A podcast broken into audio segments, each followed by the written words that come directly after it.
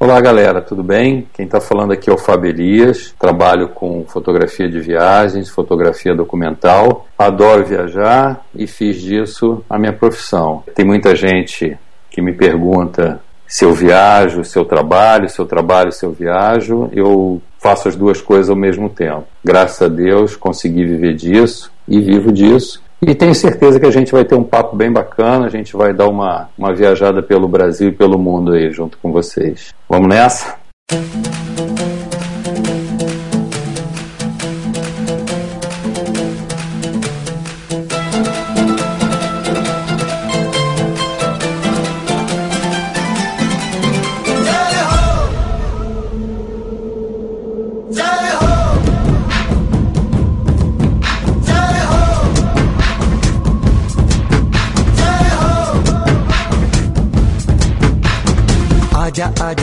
E aí galera, beleza? Bem-vindos a mais um Papo de Fotógrafo. Eu sou Rafael Petroco. Clicar e viajar é só fotografar. Quer dizer, fotografar e viajar é só clicar. Não, clicar você pode viajar e. Ah, deixa pra lá, vai. Eu sou Ana Cariani e eu quero saber: você só viaja ou você trabalha também?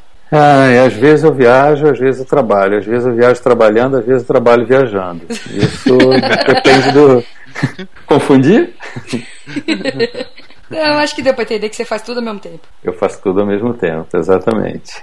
Essa, essa, essa é a minha vida. Eu viajo trabalhando e trabalho viajando. Essa é a minha vida e esse é o meu mundo Nextel. Exatamente. Por aí, mais ou menos por aí. então vamos para as mensagens.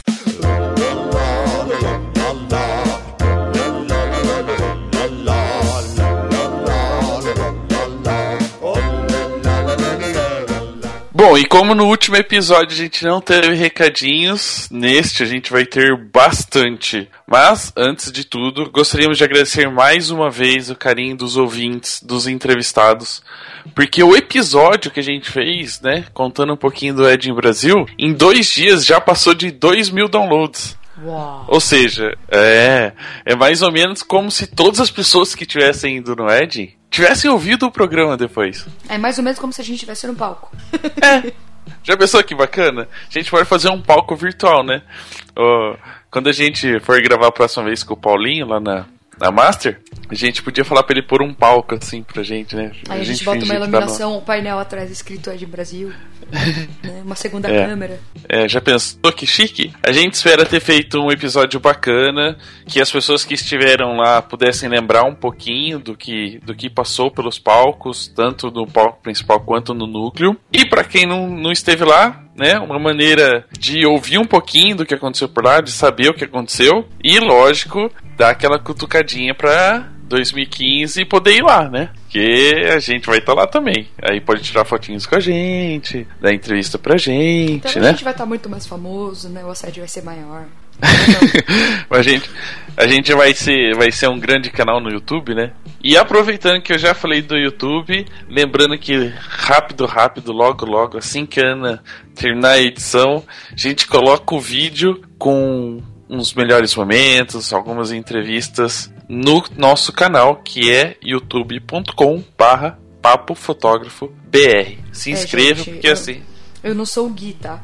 Que edita o negócio no mesmo dia tal. Tipo, eu ainda não tenho toda essa capacidade. Então, desculpa aí a demora. Sem problema. Mas aí a galerinha tem que se inscrever para poder acompanhar assim que a gente publicar. Bom, os primeiros recadinhos para vocês são dos workshops que a gente está divulgando. Ana? Quem quiser fazer a oficina Marketing para Fotógrafos da Silvia Martins, ela ainda tem vagas é, para os dias 12 e 13 de maio em Natal, 27 e 28 de maio em BH. Informações é só mandar um e-mail para contato arroba silviamartinsfotografia.com.br E paga, paga, e paga, paga a gaguega, e paga a gaguega maravilhosa, tá bom assim? do Gob Gobson. Do Gobson Guns. E para a galera de Vitória, no Espírito Santo, tem o workshop do Robson Kunz, O Poder da Autoria, nos dias 12 e 13 de maio. Quem quiser mais informações, workshop.robsonkunz.com.br Fala lá com a Diana que a gente boa. é mais legal que o Robson. Nossa, como você é mal. Ele fica me zoando no podcast. É. E também tem o workshop do Guilherme Righetti, em Campinas, A Vida em 24 Frames por Segundo, nos dias 6 e 7 de maio. Informações, workshop.righetti.com.br Outro recadinho nosso é que como as pessoas viram as canecas do papo lá no Wedding Brasil, algumas perguntaram se a gente tinha ainda em estoque, não tinha, a gente já tinha vendido tudo. Então, para os atrasadinhos, a gente está quase já produzindo um outro lote, só está esperando quantidade de pessoas que queiram para fazer. Então, entra lá no site, tem um bannerzinho das canecas, preencha a ficha, aí assim que eu já tiver mais ou menos o número certinho para poder produzir as canecas, eu mando e-mail para todo mundo com as formas de pagamento e a gente fecha e faz mais um lote. Então, ninguém precisa ficar triste, logo logo tem mais canecas. Certo, Ana? Uhum.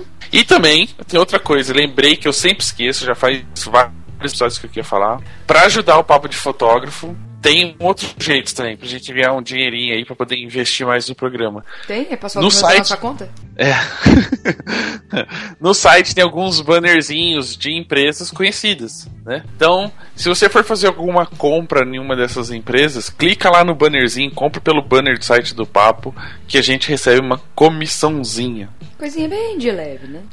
É bem de leve, mas dá pra ajudar de vez em quando. Dá pra ir pagar um sanduíche, um pastel no Ed Brasil, por exemplo, né? Um pastel do Ed Brasil. É. Sete pontos. É, então, tá bom, tá. Pelo menos é gostoso, né? É, então. Bom, recebemos mensagens de ouvintes, Ana.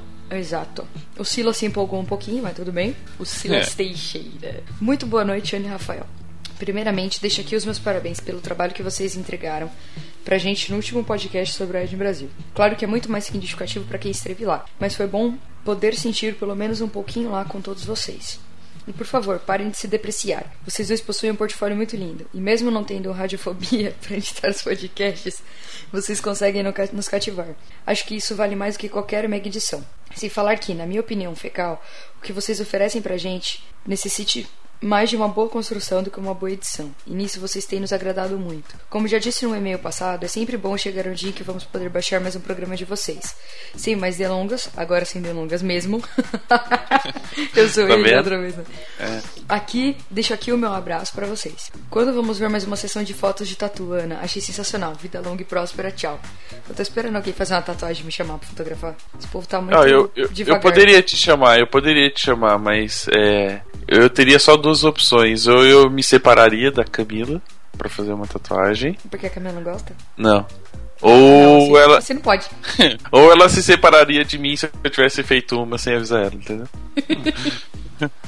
Então, mais ou menos isso. Bom, e eu também recebi um outro recadinho, na verdade veio pelo site. Lembra quando eu falei que eu fui dar palestra lá na, na Exanc, lá, falar um pouquinho do papo de fotógrafo, de podcasts, e que tinha uma aluna que era ouvinte do programa? Uhum. Bom, vocês vão entender porque, eu, porque o recadinho, porque ela estava na palestra. É a Camila Mas escreveu: Preciso parar de chegar atrasada nas aulas. Eu ouço o PDF faz tempo. Até meu pai curte. Liguei pra ele depois da palestra, dando risadinhas. Adoramos a palestrinha, viu, Petro? Embora ninguém tinha rido das suas piadinhas lá na hora. Ah, Mas é óbvio, ninguém ri das minhas brincadeiras. na próxima leva Ana. É, vou pensar sério sobre, sobre esse, É essa sugestão. você não vai falar, né? É, tem. Então, aí seria uma palestra da Ana, não seria uma palestra minha. Enfim, último recadinho. É, eu peço paciência pra vocês, tá? Porque é um recado muito longo. Quem escreveu foi o Guigo Pires. Foi lá no, na resenha do iTunes. Falando nisso, quem escuta pelo iTunes, por favor, dê estrelinhas e escreva lá o que acha do programa pra gente poder estar sempre nos podcasts sugeridos. Bom, o Guigo Pires escreveu este grande texto. Ouço sempre. Parabéns. Obrigado, espero que continue ouvindo. Me lembre de Certo, nunca, Ana? nunca pensar em chamar ele pra ser entrevistado no programa, porque senão não vai render. A edição vai ser mais fácil. Joia, gente, vamos lá pro papo? Vamos. Bora.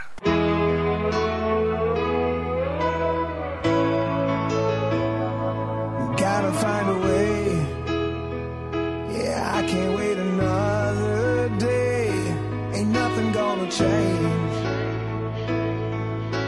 We stay around here, gotta do what it takes. Cause all in our hands, we all make mistakes. A galera sempre pergunta pra quem fotografa, mas você faz alguma outra coisa, né? E a gente tem que responder que sim. A gente faz álbum, a gente edita imagem, não vai lá só aperta o botão e, e grava um CD. Porém, tem uma coisa que eu acho que a maioria dos fotógrafos fazem quando não estão trabalhando, que é fotografando seu passeio, suas férias, suas viagens. E a gente precisava ter um programa, um episódio para falar um pouquinho de viagens, um pouquinho dos lugares, as histórias, pessoas desses lugares, né, Ana? Uhum. Você foi para Nova York, você fotografou lá, não fotografou quando você foi de lua de mel? Fotografei. Não tanto quanto Sim, eu sim. queria, mas fotografei, porque eu queria muito mais aproveitar o que eu tava passando, o que eu tava vivendo, do que sair fotografando que nem louca tudo. Tipo, eu prefiro aproveitar o momento, aproveitar o lugar, tudo, do que sair fotografando. Tanto que eu fiz pouquíssimas fotos, assim, comparadas às pessoas que eu conheço que viajam. É, é, tipo, faz 5 mil fotos numa viagem, eu fiz 600. Ah, mas você lembra, quando você vê as fotos, você lembra de tudo que você passou lá. Sim, claro. Então a gente convidou uma pessoa que é especialista em fotografar lugares e também manja muito de viagens. Que eu Certo. se ele vai me levar na mala. Mais uma pra ele carregar. não é a mala. Eu não disse que eu sou mala, ele vai me levar na mala. Ah, entendi. Ma- Uma mala dentro da mala. Exato. Não. Mais ou menos aqueles, bone... aqueles bonequinhos russos que vai uma dentro da outra. Isso, mais ou menos isso. Fabelias, se- seja bem-vindo ao nosso humilde programa. Eu que agradeço, tudo bem? Muito Tudo maior prazer, maior prazer estar aí com, com vocês, viajando, viajando na viagem. Uma coisa que, que as, pergun as, as perguntas fazem, olha eu, tô, tô, tô Nossa, leso você tá hoje. demais hoje. Hoje eu tô literalmente viajando. Que bom, vambora. Vambora que. Sabe aquela música? Eu podia pôr a musiquinha do Plut, Plat, Zoom. Nossa, você tá demais. Não, não, não, para. Já tô escolhendo o background já, já a trilha sonora dessas, desse episódio. Mas as pessoas, como a Ana disse, as pessoas perguntam muito se é, além de, de fotografar, você faz alguma outra coisa. Você viaja bastante. Mas você já começou na fotografia viaj é, viajando na maionese, não? Fazendo viagens? ou você começou na fotografia de uma outra maneira?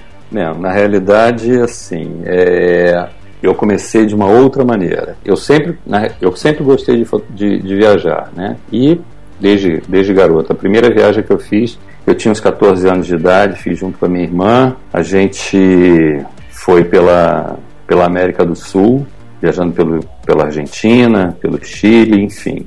E eu gosto da fotografia desde muito cedo. Só que no Brasil a gente não era criado para ser fotógrafo, né? Hoje em dia a profissão ela se tornou uma coisa bem mais bem mais respeitada, enfim. E aí eu eu me formei em engenharia, mas eu sempre desde garoto eu trabalhava com comecei a trabalhar com, com a fotografia, mas eu queria trabalhar com a fotografia de moda. Eu gostava muito da fotografia de moda mas gostava de viajar. Então teve um dia que eu tive que decidir entre né, qual tipo de fotografia e qual profissão que eu ia que eu ia realmente encarar na minha vida. Então eu optei pela fotografia e pela fotografia de viagens. Aí comecei a me especializar nisso. Fui para fora do Brasil, estudei bastante lá fora também e posso dizer assim que eu que eu consegui me dedicar e focar a esse tipo de esse tipo de trabalho, esse tipo de fotografia para me diferenciar, né, assim, pensando em me diferenciar e pensando em criar este produto que são as expedições fotográficas. Então eu abandonei toda aquela outra área de fotografia de moda e, e outras coisas que eu tinha um sonho, né, em, vamos dizer assim, de glamour e tudo mais, para me dedicar a isso e consegui, graças a Deus, a, a viver com muito. A Ana, né, perguntou se viajava, fotografava, se trabalhava, e a gente até brinca, né, porque as pessoas perguntam: ah, mas você só tá de, fica de férias e tudo mais? Eu, eu falo que as pessoas só veem as cachaças que eu bebo, né, mas ninguém vê os tombos que eu levo, porque é uma coisa muito. é de muita responsabilidade, né, essas, as, o que eu faço hoje em dia, né, e que são essas expedições fotográficas, onde eu levo pessoas para viajarem, para fotografarem não só pelo Brasil, mas por outros lugares no mundo. Então, uma responsa além de ter todo um, o cunho fotográfico, existe um cunho cultural da pessoa poder aproveitar, ela está pagando por um serviço, enfim. Então é, eu falo um pouco assim que eu me tornei um homem combo, né? Porque eu sou fotógrafo, é, eu viro tour leader, porque eu tenho que tomar conta dos grupos, né? Eu não sou um guia, mas eu sou um tour leader e eu sou um empresário, né? Eu sou um empreendedor, eu tenho que tomar conta de uma empresa. Eu, eu coordeno uma escola também de fotografia, então eu tenho que eu tenho que dar conta disso tudo, né? Eu tenho que cada hora botar uma, uma fantasia, digamos assim, né?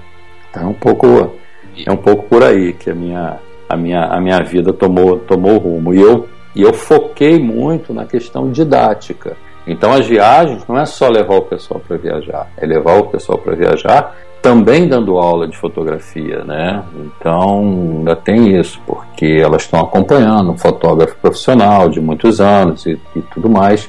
Então esse é o grande é o grande foco da minha da minha profissão, da minha carreira hoje em dia.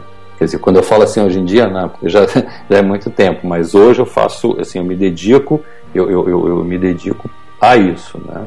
É uma boa parte do seu tempo é direcionado às viagens, né, às expedições. Mas Isso. você ainda faz muito, mas você ainda faz um pouco do outro hoje. Você, você, ainda trabalha com outra, outras áreas da fotografia. Sim, eu dou aula de fotografia normalmente quando, né, quando eu estou no Brasil, eu, eu dou aula na escola, ministro workshops também e trabalho em projetos pessoais como fotógrafo, como fotógrafo autônomo, freelance. Né? Então, assim, é uma carga de trabalho. O pessoal que não conhece os bastidores, né, ou que desconhece, né? não tem ideia assim, da carga de trabalho que, que, se, que se presta a isso. É muita coisa. Você tem que administrar uma escola, você tem que administrar as expedições, você tem que dar aula, você tem que montar os workshops e ainda tem que cuidar da família, né? Que ainda é, tem isso aí. Eu, eu, senti um peso aqui agora, só de ouvir você falar tudo que você faz. É. Eu, ia, eu ia perguntar que hora que você dorme, se almoça e janta, né? Porque. É, Ainda mais dia, que esse monte de fuso horário. Se a pessoa fica viajando fazendo expedição, tem fuso horário, né? Nossa. Como é que faz? Isso, isso, é, é, isso é de, de matar, né? Porque assim, hoje a gente tem uma vantagem de ter né, o computador, que a gente fala Skype, internet, enfim, com várias partes do mundo, mas é, é louco. Eu sinto muito isso, né? Assim, o peso do fuso horário. Eu fico, eu fico, o meu organismo sente muito isso. Só para a gente ter uma ideia, eu estava agora acabei de chegar de uma expedição com um grupo na Ásia e a gente tinha uma diferença de, de fuso horário muito grande e eu voltei para a Europa.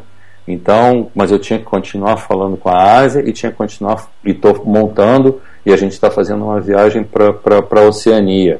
Então a gente tinha dois, três fuso horários rolando ao mesmo tempo. Nossa. Ainda tinha que falar aqui com o Brasil. Então não tinha, não tinha horário. Né? Se você olhar as minhas mensagens, o Facebook, os e-mails, é assim, é o dia inteiro, 24 horas por 7 dias na semana. Então não tem. Então às vezes eu durmo, deixo, deixo o, o, o, o relógio ligado, ele toca um pouquinho, eu mando e-mail, durmo 15 minutos, 20 minutos para ver se, né, se a Austrália res, respondeu, se o, o Brasil está acordando, se né, a, a, o Vietnã né, já chegou do almoço. Ah, bom dia, né? Vietnã, né? É, o good morning, é, exatamente, é o bom dia, Vietnã. Você não sabe mais onde você, você dá.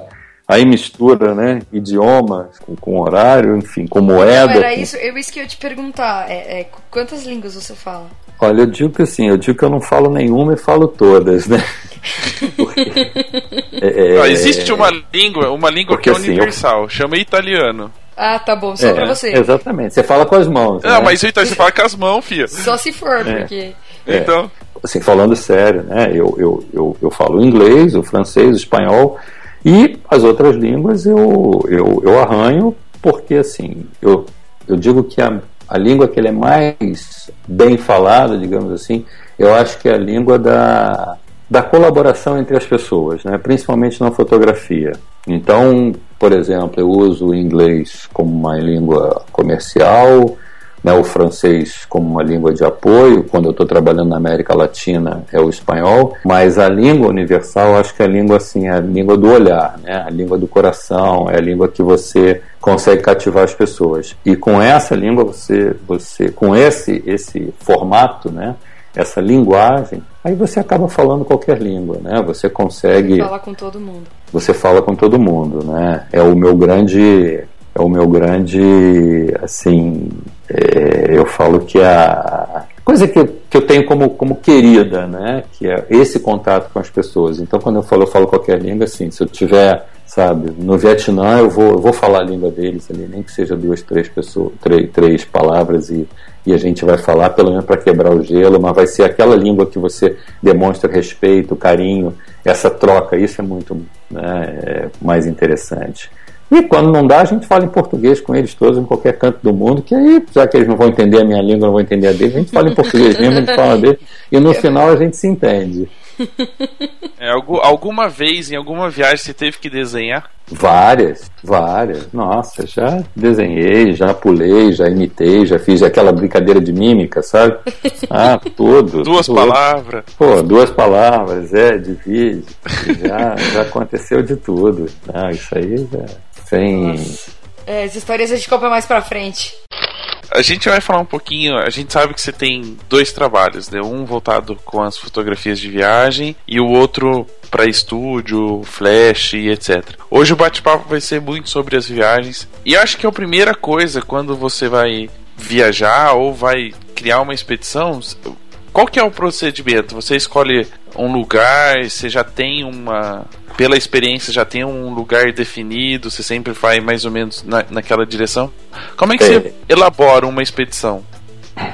Assim, eu comecei a fazer isso né, tentando pagar as contas, né? Eu falei assim, deixa eu ver para onde eu gosto de ir e vou tentar ver se eu consigo pagar a minha viagem levando alguém, que é mais ou menos o que algumas outras pessoas hoje em dia eu vejo tentam, tentam fazer, né? Eu trabalhava como freelancer para uma, uma revista, essa revista muitos anos atrás, e aí eu queria fazer uma expedição para eu queria fazer um, uma expedição para o Himalaia. E eu estava indo fazer um trabalho na Rota 66, nos Estados Unidos, para essa revista. Estava sendo contratado. E aí o, o, diretor da revista falou assim: Pô, por que, que você não bota um anúncio na revista falando que você vai para o Himalaia, convidando alguém, tal, tal, tal? Eu falei: Ah, é, pode ser, não sei o que. Botei. Não tinha esse negócio de internet muito, né? Quase nada, não tinha nada disso. Essa, essa. Botei. Me assustei, porque veio gente pra caramba. Eu falei, não, não dou conta disso. Eu falei, pelo amor, era no fax, né? Então a gente Nossa. tinha que. Acabou é, o bolo. Era tudo no fax. É, aí eu, eu falei, caramba, veio um montão de gente. Mas foi super bacana. Eu sou uma pessoa muito organizada, né?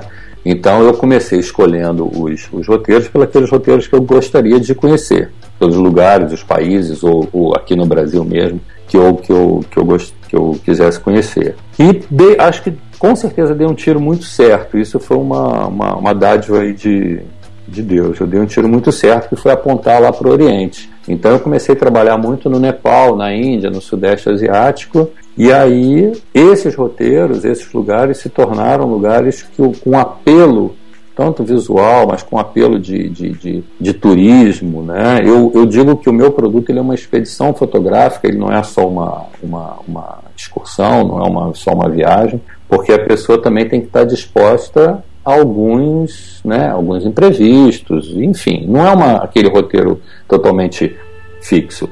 Mas eu comecei a, a montar essa montar esse, essas viagens para lá. Fiz essa primeira para o Nepal e para a Índia. A gente fez 15 dias, 16 dias de trekking no Himalaia. Eu levei um grupo, não era um grupo muito grande, mas mais ou menos, se eu não estou enganado, mais oito pessoas. Mas graças a Deus, assim, tudo deu certo, tudo deu certo. Eu tinha uma equipe muito boa lá, eu, tive, eu tinha guias, eu tinha sherpas, eu tinha toda uma estrutura. E aí comecei, né? E depois veio esse advento do e-mail e tudo mais, então foi ficando foi ficando um pouco mais, mais fácil, mas fui buscando também uma coisa ligada ao exotismo. Né? a lugares exóticos, lugares com difícil acesso, que não eram fáceis, que qualquer pessoa não pudesse ir. E eu gostava muito de aventura, eu gostava muito de. Eu não, não, não faço escalada, mas eu gosto muito de fazer trekking, eu gosto muito de fazer rapel, eu gosto muito de fazer umas coisas assim. Mas a própria demanda comercial também foi me levando a fazer uma coisa que eu pudesse atingir outros públicos.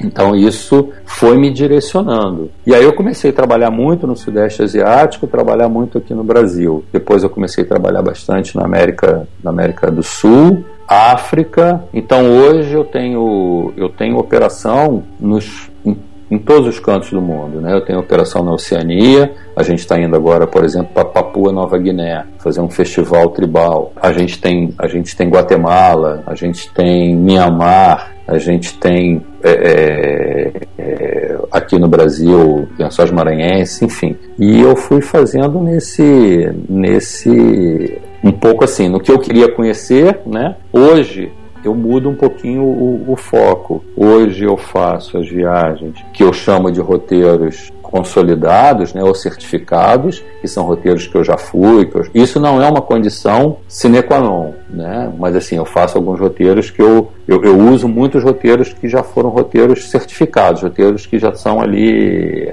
eu digo que tem o selo, né? Imagens e aventuras. E a só coisa uma foi. Pergunta, uma perguntinha, só uma curiosidade. Claro. É, a, esses lugares que você citou, que você tem mais ou menos o, a certificação, é, você foi antes para conhecer ou você aos poucos já foi descobrindo que alguma pessoa já tinha feito e você acompanhou? Alguns roteiros eu eu já conhecia, outros não. Outros foi como se fosse uma expedição de desbravamento mesmo. É claro que eu, eu né, Fábio Elias, eu, eu, eu, junto com a Imagem Aventuras, a gente leva mais ou menos dois anos de antecedência para botar um, um, roteiro à venda, né? De pesquisa, de pesquisa, de contratação, de know-how e tudo mais. Mas não é uma condição, digamos assim, contratual que o meu eu, eu já tenha ido a esse roteiro, né?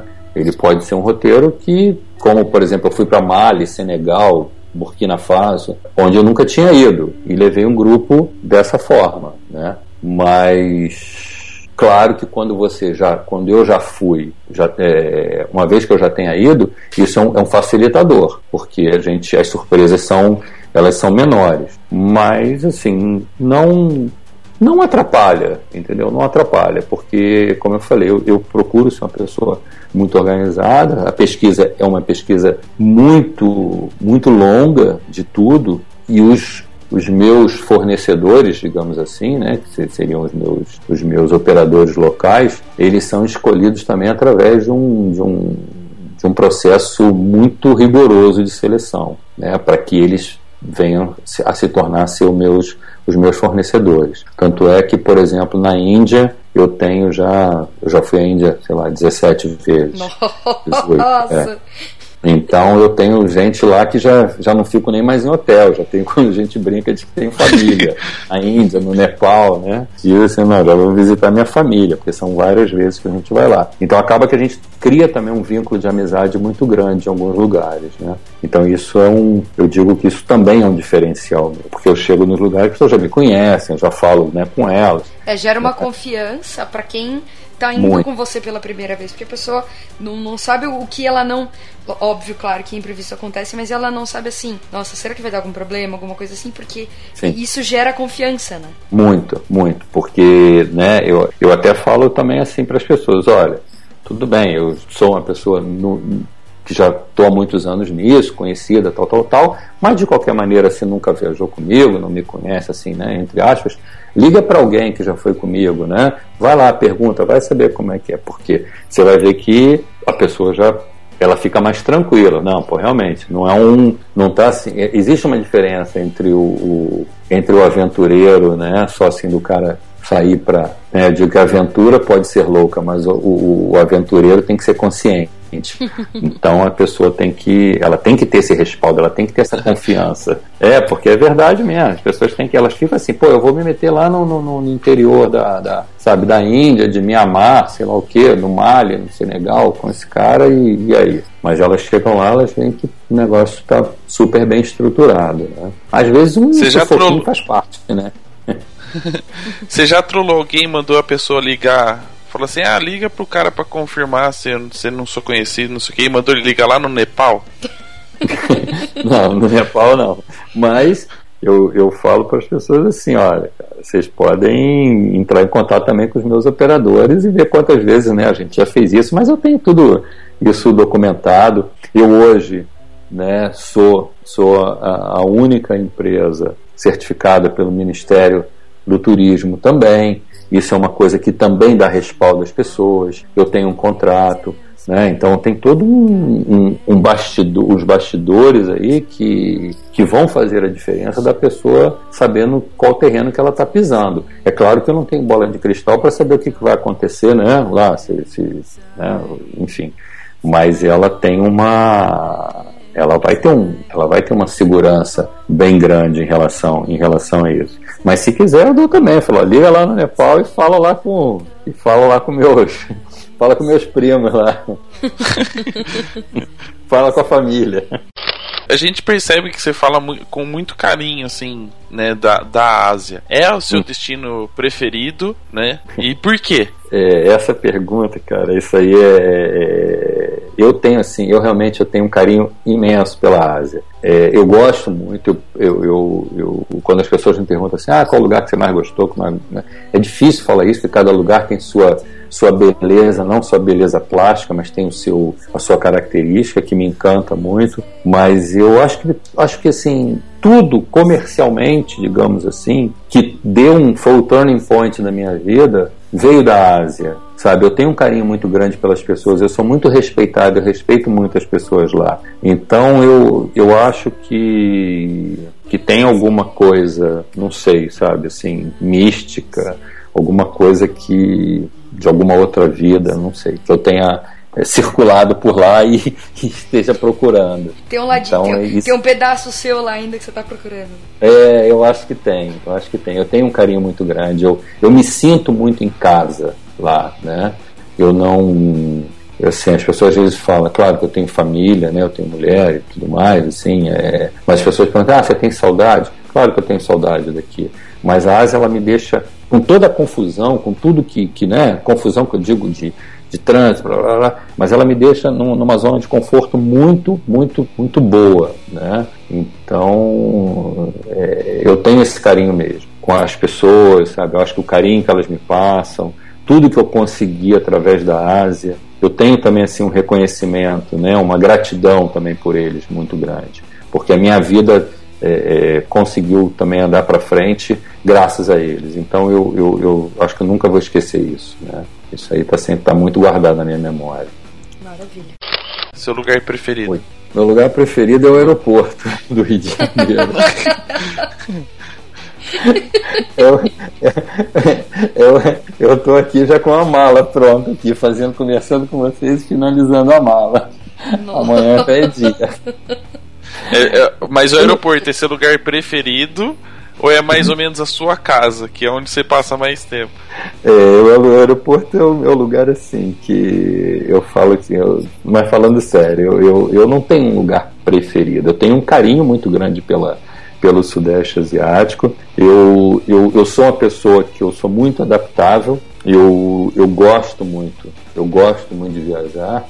Eu gosto muito de, de, de ter uma imersão cultural é o que eu vendo para as pessoas no sentido não da venda que eu digo é, é, é monetária, né? Eu vendo como ideia para as pessoas que assim, quando ela está viajando, se vai viajar comigo, acho que tem que ter esse meu espírito, que é o espírito da imersão, sabe? É, aproveita o que você está lá, aproveita o que você está passando, vê o que aquele país, não importa, ou aquela região, estou falando de país, mas pode ser uma região aqui no Brasil, sabe?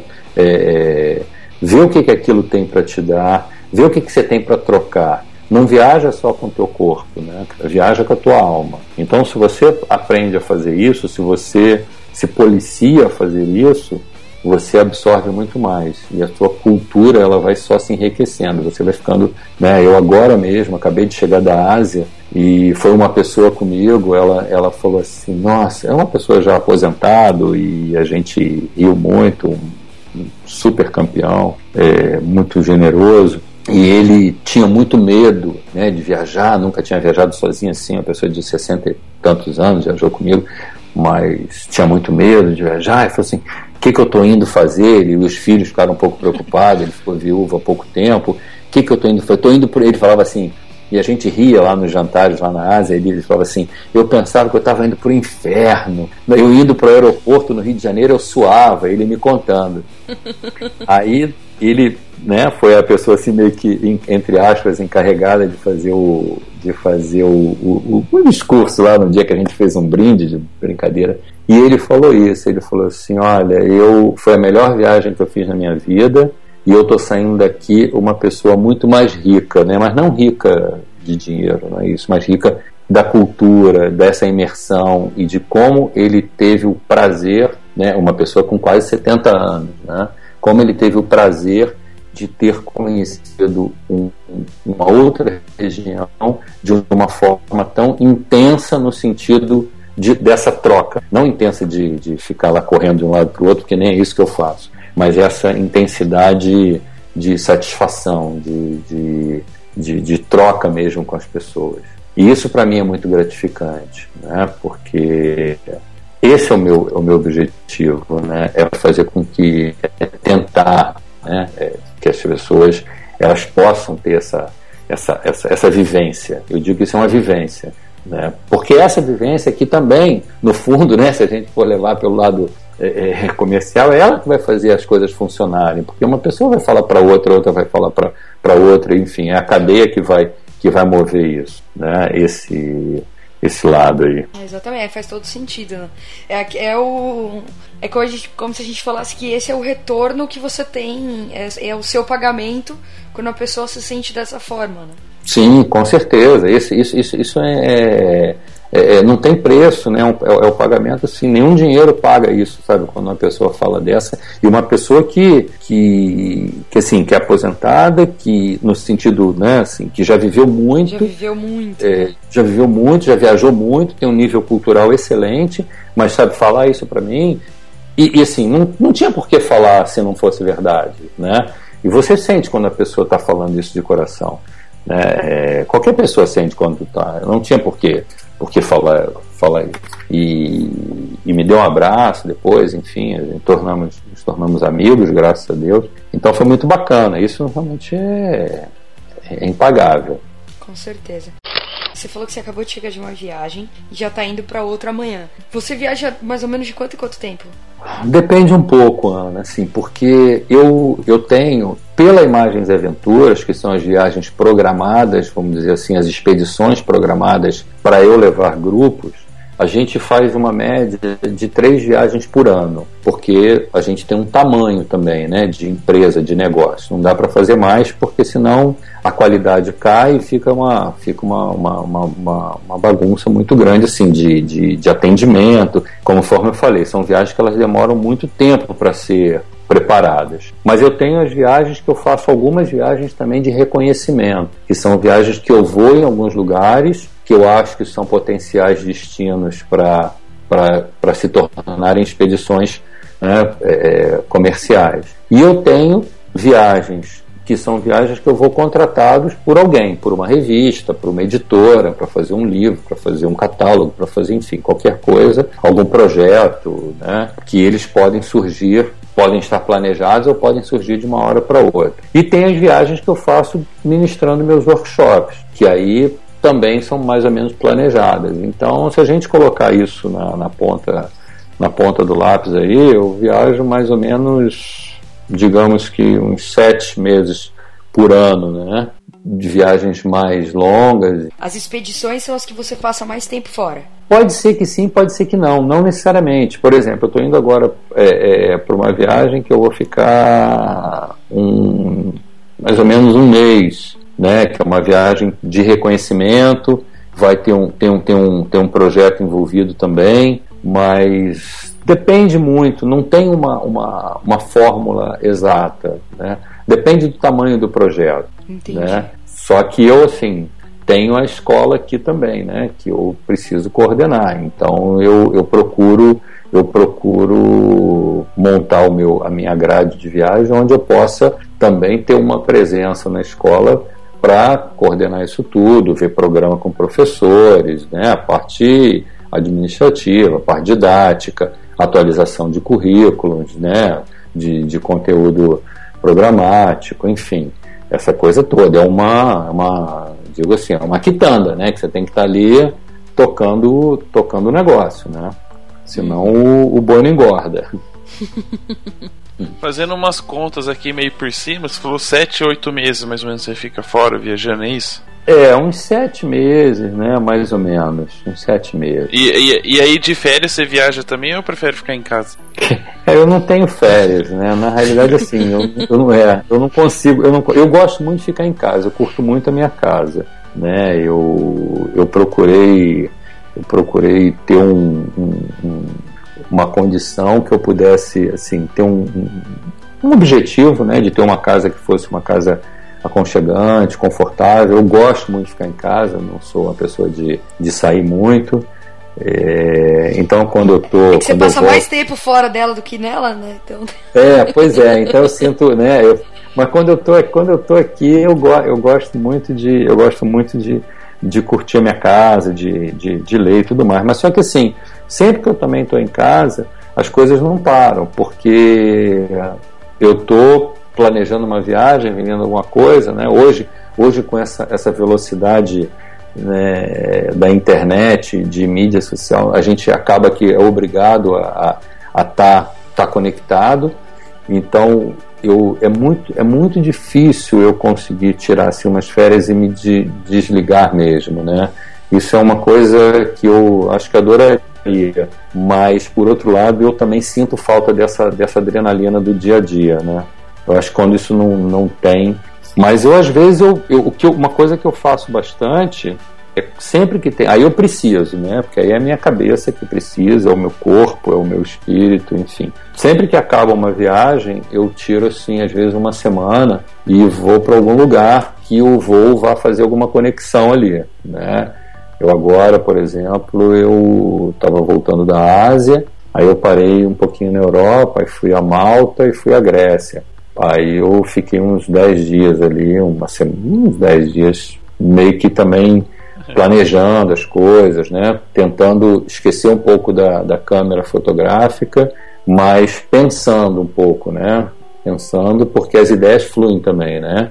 É o ócio criativo. Né? Então a gente precisa disso também, porque às vezes você está naquele ritmo que é um ritmo embalado e deixa de pensar e deixa de refletir. Eu acho que o acho não, com certeza a reflexão é muito importante para o processo produtivo, né? Sem, acho que sem ela a gente acaba em alguns momentos atropelando algumas coisas que poderiam ter, ser, ter sido feitas de outra maneira. Com certeza. Gente, gente chique é outra coisa, né? A pessoa estava na Ásia, parou em Malta e depois na Grécia. E eu, no máximo. Por uns 10 dias, só pra não. dar uma relaxada na mente. Não, no máximo, no máximo, eu vou para São Paulo uma, e paro em Osasco. Eu aproveitei o ticket. Olá, é, não, não, tive que pagar, se eu tivesse que pagar não dava, não rolava. Não. Eu no eu máximo vou até São Paulo e, e paro em Osasco, no máximo. Pô, então, mas com certeza, com certeza em Osasco tem muita coisa legal para você ficar refletindo aí, cara. Tá vendo? Tá vendo? Fala mal da minha cidade é. não, porra. Não, eu tô não, mas eu fiquei na, eu, Não, o Petroco fiquei, tá falando é mal. eu fiquei ah, tá. na casa dela, entendeu? Aqui eu fiquei na casa dela, então não dá pra refletir muito. É, você tá enxergando ah, o lado bom, o Petroco que não tá.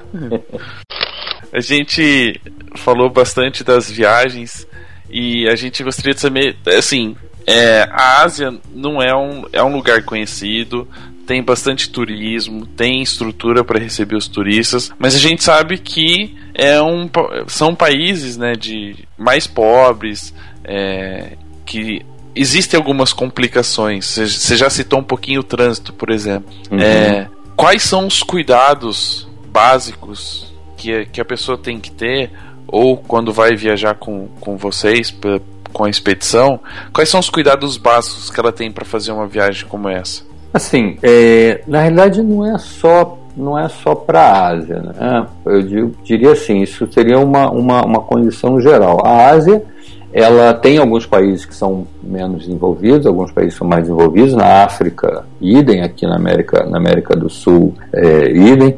Mas o, eu, eu diria que um dos grandes cuidados que a, gente, que a pessoa tem que ter é, ou seria assim, entendimento, é ela ter primeiro é ter disciplina e escutar um pouco bastante do que eu falo, porque sim, eu já viajei para lá muitas vezes, então alguma coisa eu conheço. Então esse é o ponto número um, né? É a pessoa ter, uh, escutar o que eu tô, o que eu tô, o que eu, as minhas orientações. Algumas outras coisas que são coisas é, burocráticas, digamos assim, é a questão de vacinação, que isso tem que ter é, principalmente febre amarela, mas hoje, né, a Ásia, ela, ela, principalmente o sudeste, o sudeste asiático, eles se tornaram assim um, um, os tigres, né?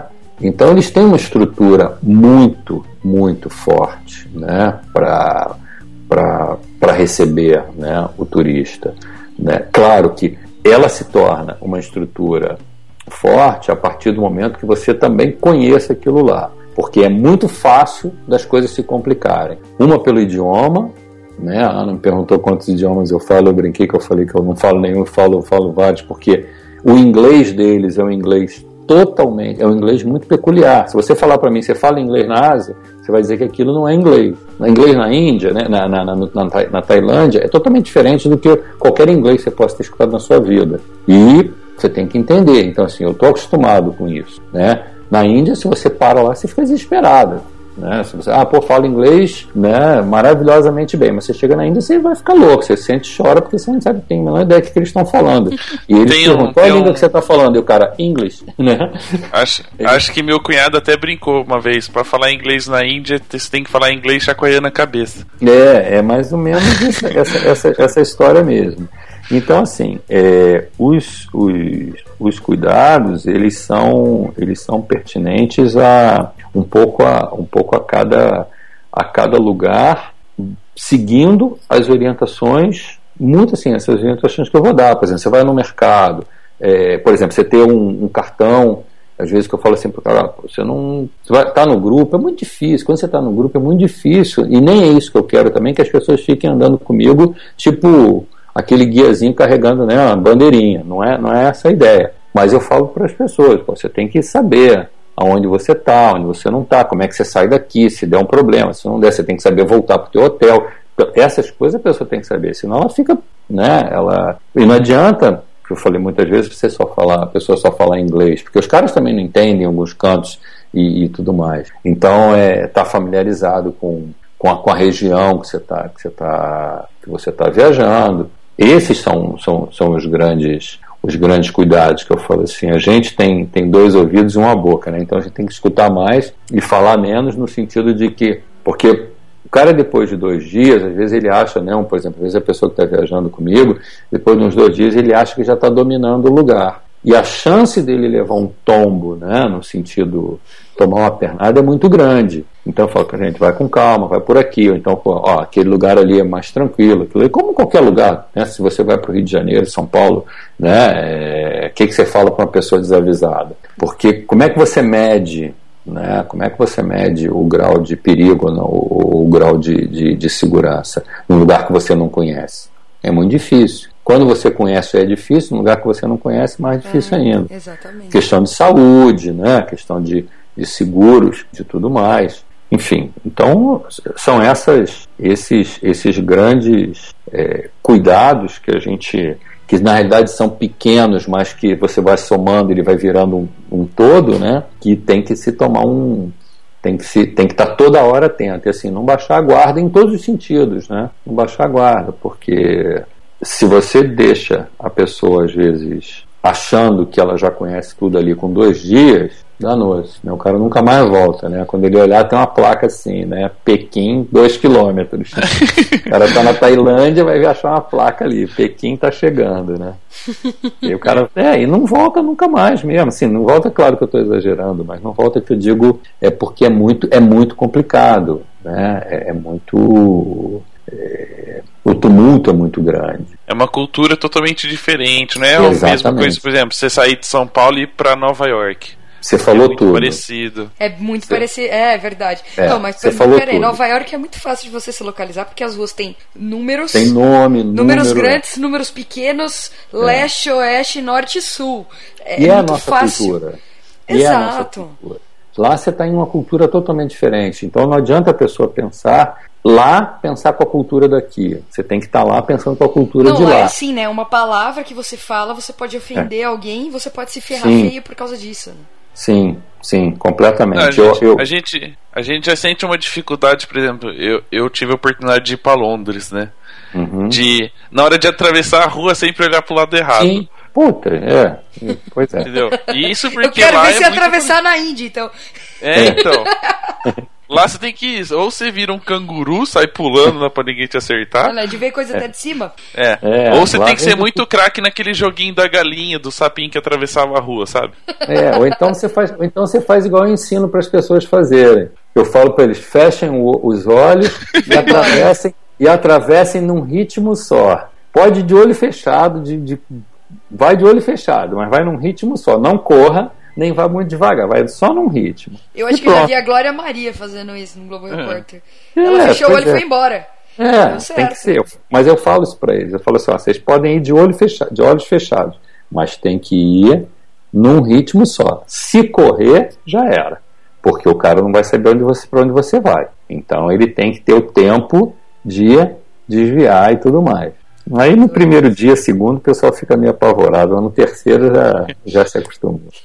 É, uma outra coisa também que deve ser muito complicado, é, que a gente imagina quando se pensa mais na Ásia, é a questão de alimentação. Quantas pessoas, qual a porcentagem de pessoas que tem piriri nos três primeiros dias quando viajam pra lá? Olha, nos três primeiros dias eu não sei não, mas a porcentagem é 100%.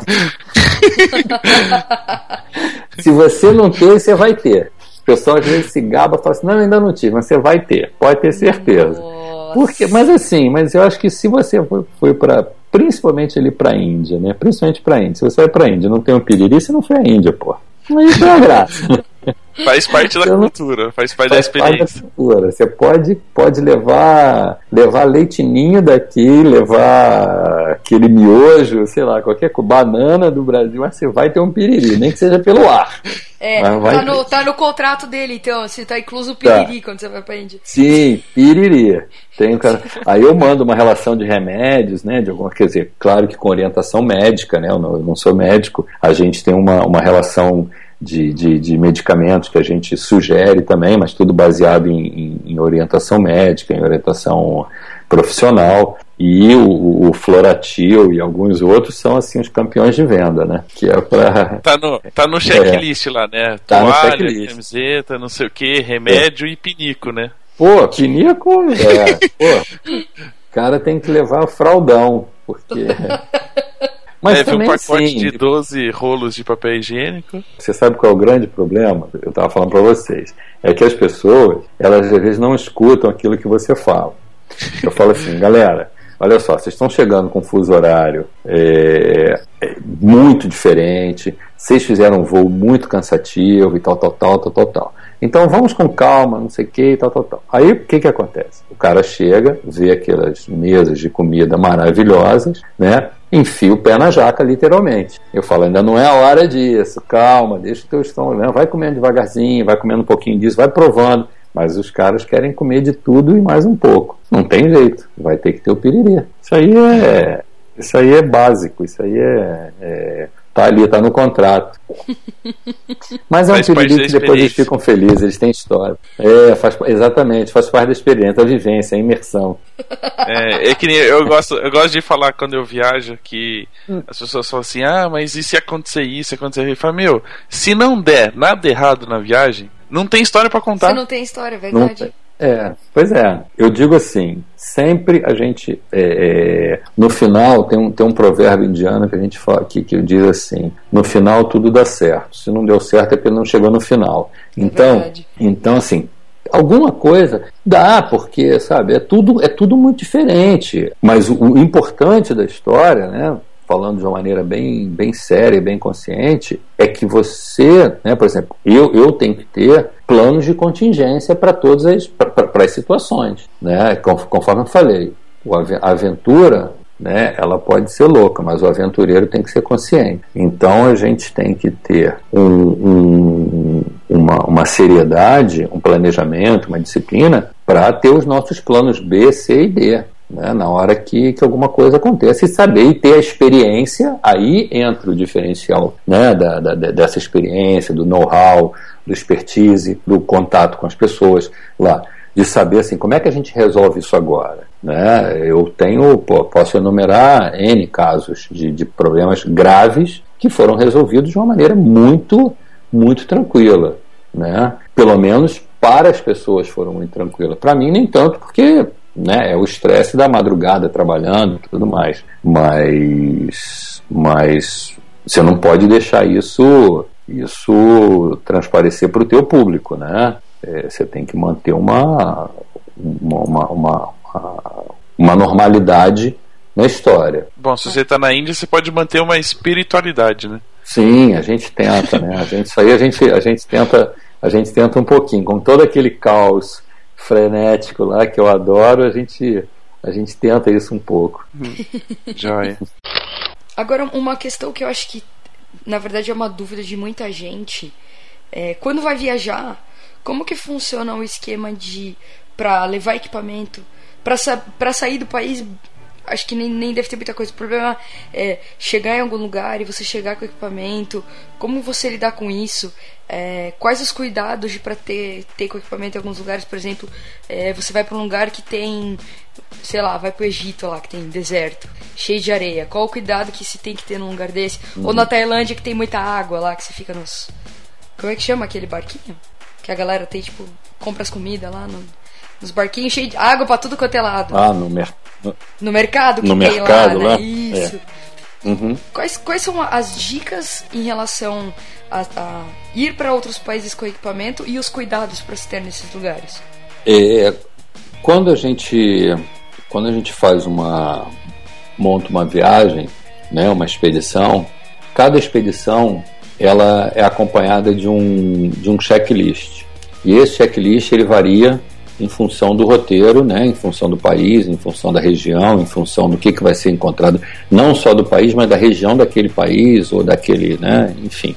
E aí, nesse, nesse checklist vai uma, uma, uma sugestão de alguns equipamentos, claro que se a pessoa... Isso também, é, o meu público, ele não é só de fotógrafos profissionais, ele é de pessoas que gostam de fotografia. Isso é uma coisa que ela deve ser muito bem esclarecida.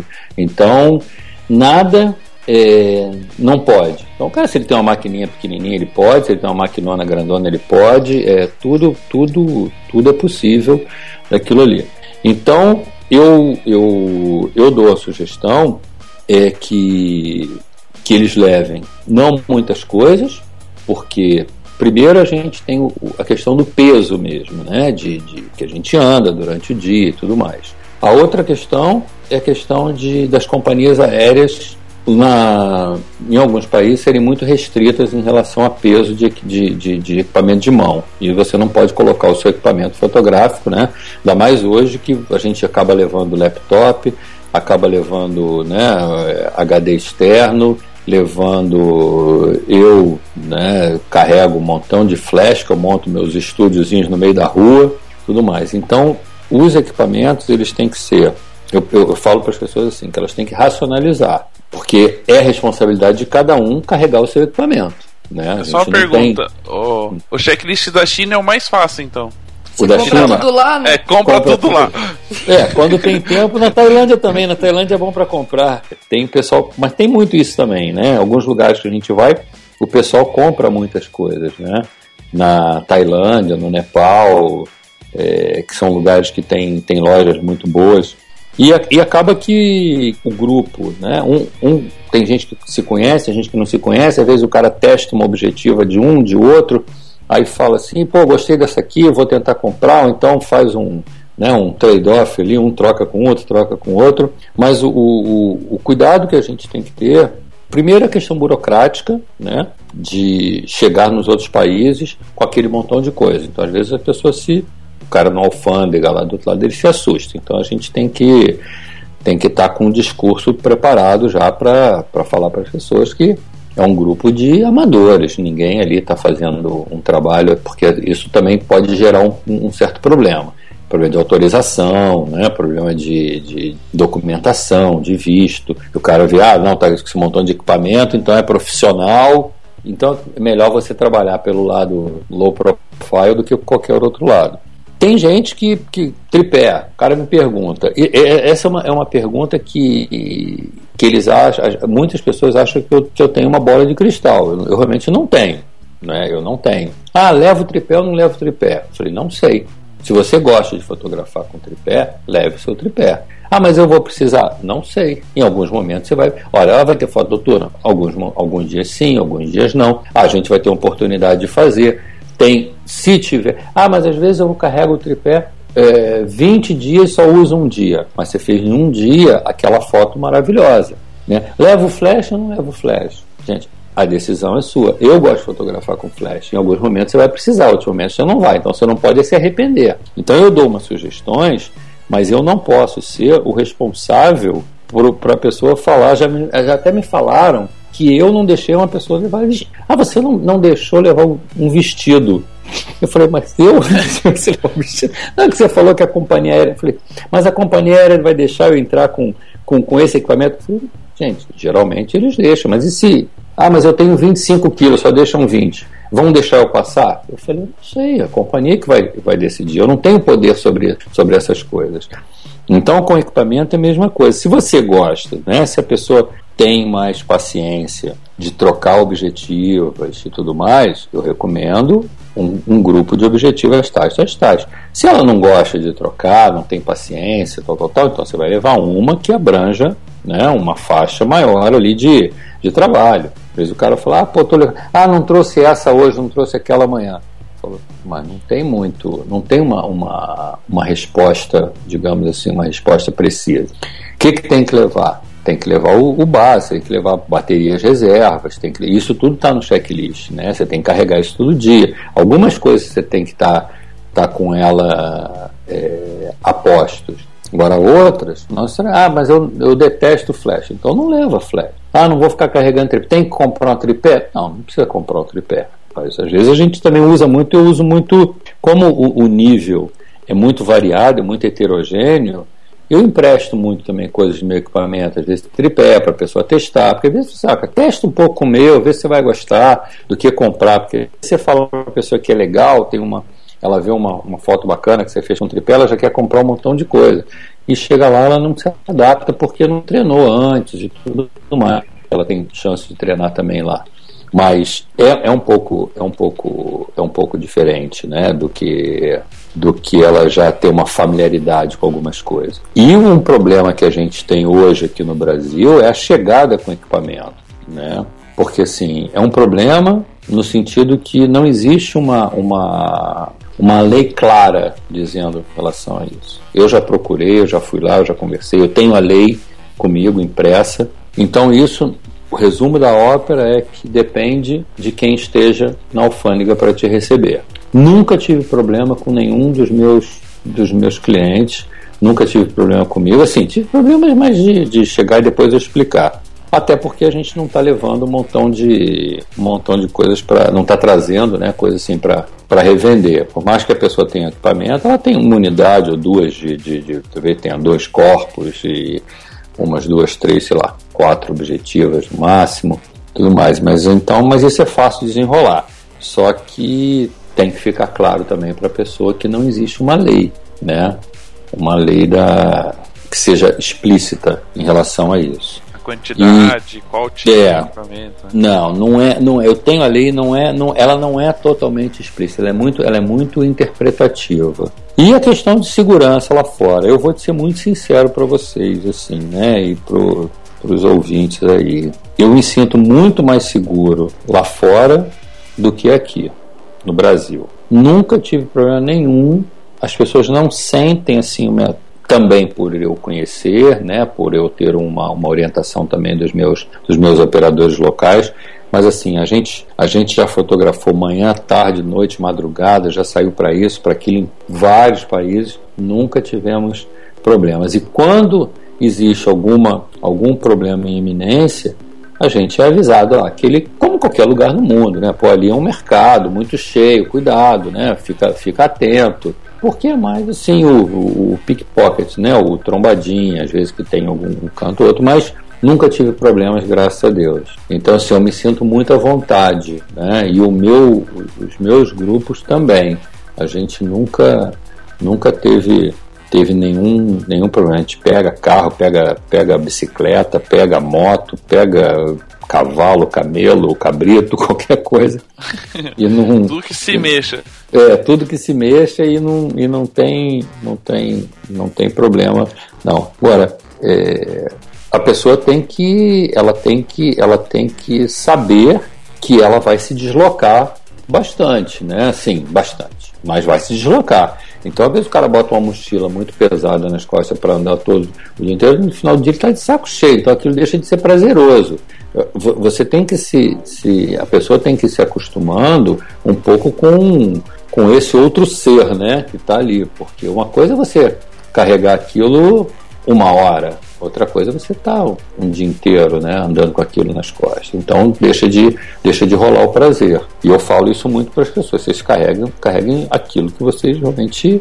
Nos três primeiros dias as pessoas elas não ficam dando cabeçada. Depois elas começam a, a entender melhor isso que eu estou falando, porque ela vê que realmente, né, e, e por mais que, que, que a gente oriente, tem uma questão da, do gosto pessoal. Né? Eu, tem gente que de trabalhar com objetivo mais longa, tem gente que gosta de trabalhar com objetivo mais curta, tem gente que gosta de trabalhar com, com sei lá, com grande angular, tem gente que gosta de trabalhar com tele, com tripé, enfim. É, é, muito, é muito pessoal, né? Tem que colocar uma Fuji X100S no pescoço e vambora, né? Tem. Com isso que não pesa nada. Tem, tem. Tem gente que vai, que fotografa, porque é, conforme, conforme eu estava te falando, tem gente que vai pela viagem, pelo timing da viagem, tem gente que vai para observar, tem gente que assim mais para contemplar, né? Porque é uma contemplação. Tem gente que tem gente que via, que, que fotografa. Sim, não é só a questão do equipamento. Eu acho que o equipamento ele tem uma importância muito valiosa no, no, na tua foto final.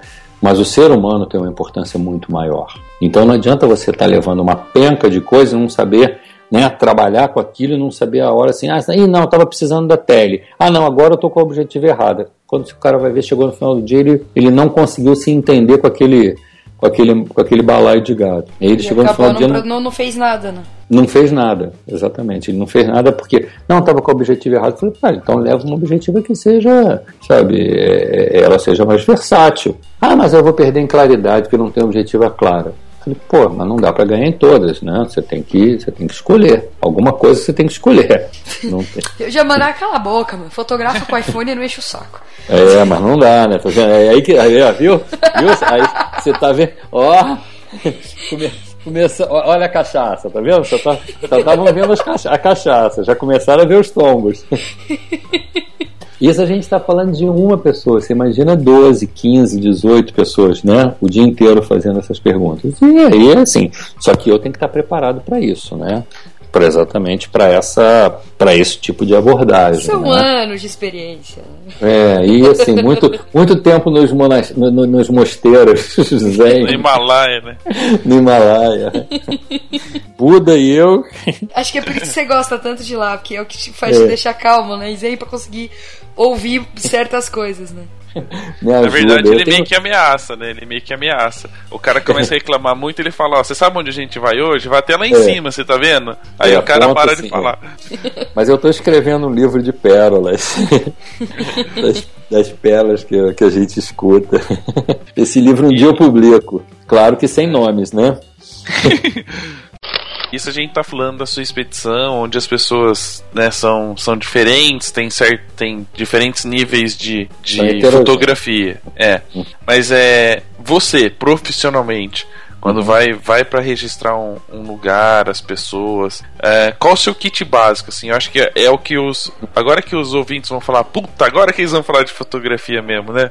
É, é. Só, só tava falando de viagem, passear, essas coisas. É, na, é, na realidade, é, o que eu falo para as pessoas, até nos meus workshops e tudo mais, eu, eu invisto um tempo é, relativamente, não vou falar grande, mas invisto um, um bom tempo exatamente é, construindo a estrada, né? Eu digo assim, asfaltando a estrada. Então acho que tudo que a gente falou aqui é super pertinente à fotografia, né? Com certeza. Porque assim, ela tá, ele está ligado a uma coisa que eu, que, eu, que eu bato muito na tecla, que é assim, a atitude fotográfica. Qual é o teu objetivo? É fotografar. Mas se você não se prepara emocionalmente, na imersão, nisso tudo que a gente falou, a gente não chega a lugar nenhum. Então você pode ter o kit básico que for, ou o kit avançado que for, você não vai fazer nada. Então esse tempo que a gente investiu aí na conversa, ele, ele é importante para exatamente para essa preparação dessas, dessas pessoas. Eu levo um kit realmente básico.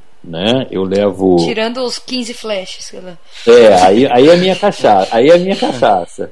Eu, eu levo. Eu levo um corpo só de câmera. Eu hoje uso uma 5D Mark III. Trabalhei, mas porque também assim, não é porque, porque a minha vida inteira eu, eu escutei né, Nikon ou Canon, Nikon Canon, aquela coisa que isso é, né? Eu trabalhei 25 anos da minha vida com, com Nikon, hoje eu uso a Canon por, por uma questão absolutamente porque é melhor, vai, vamos, É. vamos ser não, sinceros. eu, Simplesmente que estava em promoção na China. Exatamente. Simplesmente porque estava em promoção. E aí é, é, comecei a usar, usar a Canon tem, uns, tem alguns anos. É, eu uso a, a Mark III. Eu trabalho com objetivo, com basicamente com uma objetiva. Inclusive estou desesperado porque semana que vem eu estou indo para a África e estou levando uma outra objetiva, mas já já eu conto isso para vocês. É, eu trabalho basicamente com uma 24-105. Eu adoro fotografar retrato, né? É, fazer foto de gente. Eu com essa 24-105 me resolve basicamente tudo que eu, que eu preciso, mas também tem isso para mim, mas também tem que fotografar outras coisas para os editores, para os livros. Eu fotografo muito coisas didáticas para os meus livros, para os meus workshops, para as minhas palestras, então eu faço muito material didático, material de compara comparação. Eu, eu levo uma 1740 para trabalhar um pouquinho mais, um pouco mais aberto, uma grande angular, e basicamente é isso que eu levo. E aí eu levo três flashes, que é um kitzinho básico de flash. Quando dá, a gente leva um pouco mais, né? Mas É, eu e, levo. quando, e quando tá em promoção na China, você também E traz quando algum. é, mas eu levo assim, porque eu sei que os alunos vão levar, eu sei que os alunos vão levar outros, né? Então eu levo dois, três, eu levo três E pega emprestado. e pego emprestado lá dependendo do, do momento. É, eu levo três 600 XRT é, da Canon e levo um, um transmissor ST3 da, da, da Canon também, que ele faz o, o, o disparo o, o disparo sem, sem fio dos flashes. Levo alguns filtros, levo eu tenho um kit de filtros Lee, que são filtros mais para fotografia de paisagem, filtros de densidade, uso alguns filtros densidade neutro, polarizador eu praticamente não uso, a não ser para dar aula. Tripé, sem dúvida, é um tem que tem que estar ali, né, junto. E eu acho que isso. Acho que não... 82 cartões, Não, eu não fotografo. muito. 52 bateria. Não, eu levo, eu levo pilhas recarregáveis e um carregador, um carregador que é excelente, que ele é um recarregador inteligente das pilhas, que eles vão recarregar as pilhas conforme elas somente sintam a necessidade, né? Levo poucos cartões, eu não, eu não fotografo muito, eu não clico muito. Eu clico, eu, eu, eu não sou assim de.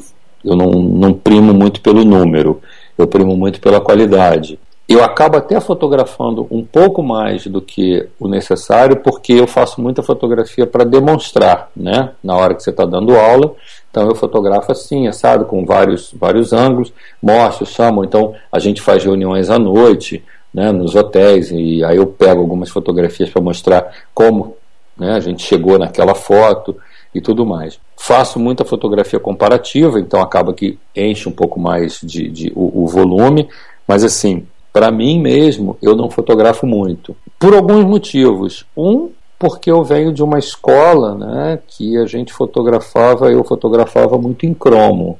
Ou eu praticamente só fotografava em cromo, né, a não ser preto e branco e tudo mais.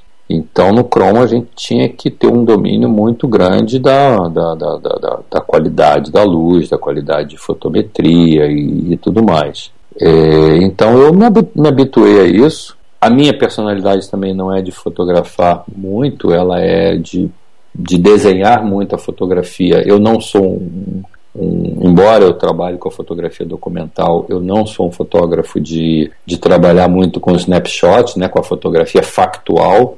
Eu trabalho muito mais com a fotografia é, é, construída do que com a fotografia instantânea mas eu gosto também, eu gosto de brincar, conforme eu falei, eu gosto de brincar, né? Eu gosto de conversar com as pessoas, então eu gosto que elas saibam que elas estão sendo fotografadas por mim. Eu tenho um projeto chamado Um Mundo de Sorrisos, né, Smiling World, que eu, eu, eu fotografo muitas pessoas sorrindo, então... Ah, se quiser incluir a gente no livro, a gente sorri o dia inteiro. Ah, então. Vambora. piada. Ah, então. Isso, pô, eu tô, tô, eu tenho, eu tô, tô, tô buscando, tô buscando um patrocínio pra gente botar isso na. É, não, patrocínio vai ficar difícil, mas é, é, gente... tirar não, não, a gente gente... corre atrás junto aí. A gente corre... não, a gente corre atrás. Vocês não, precisam, vocês não precisam patrocinar, não. Quem sabe é, a, gente, a gente consegue junto esse patrocínio. A gente dá uma coisa bem legal que chama apoio. Opa, então. Vambora. Isso não tá valendo, tá valendo. Tudo, tudo, tudo é bem-vindo. Uma coisa que a ah. gente gosta de fazer é a foto oficial do, do, do programa, que é sempre uma, algum fotógrafo faz uma foto nossa. Uhum. Então a gente tá sempre sorrindo, sempre. Ah, então, se então. quiser aí, incluir dos dois brasileiros, né? Um de, Pô, de Osasco e um de Campinas, tamo aí. Quiser, você tem nosso e-mail. Então, pode, a gente pode. A gente, a gente, pode, pode fazer uma foto via, via Skype também, não tem problema. É.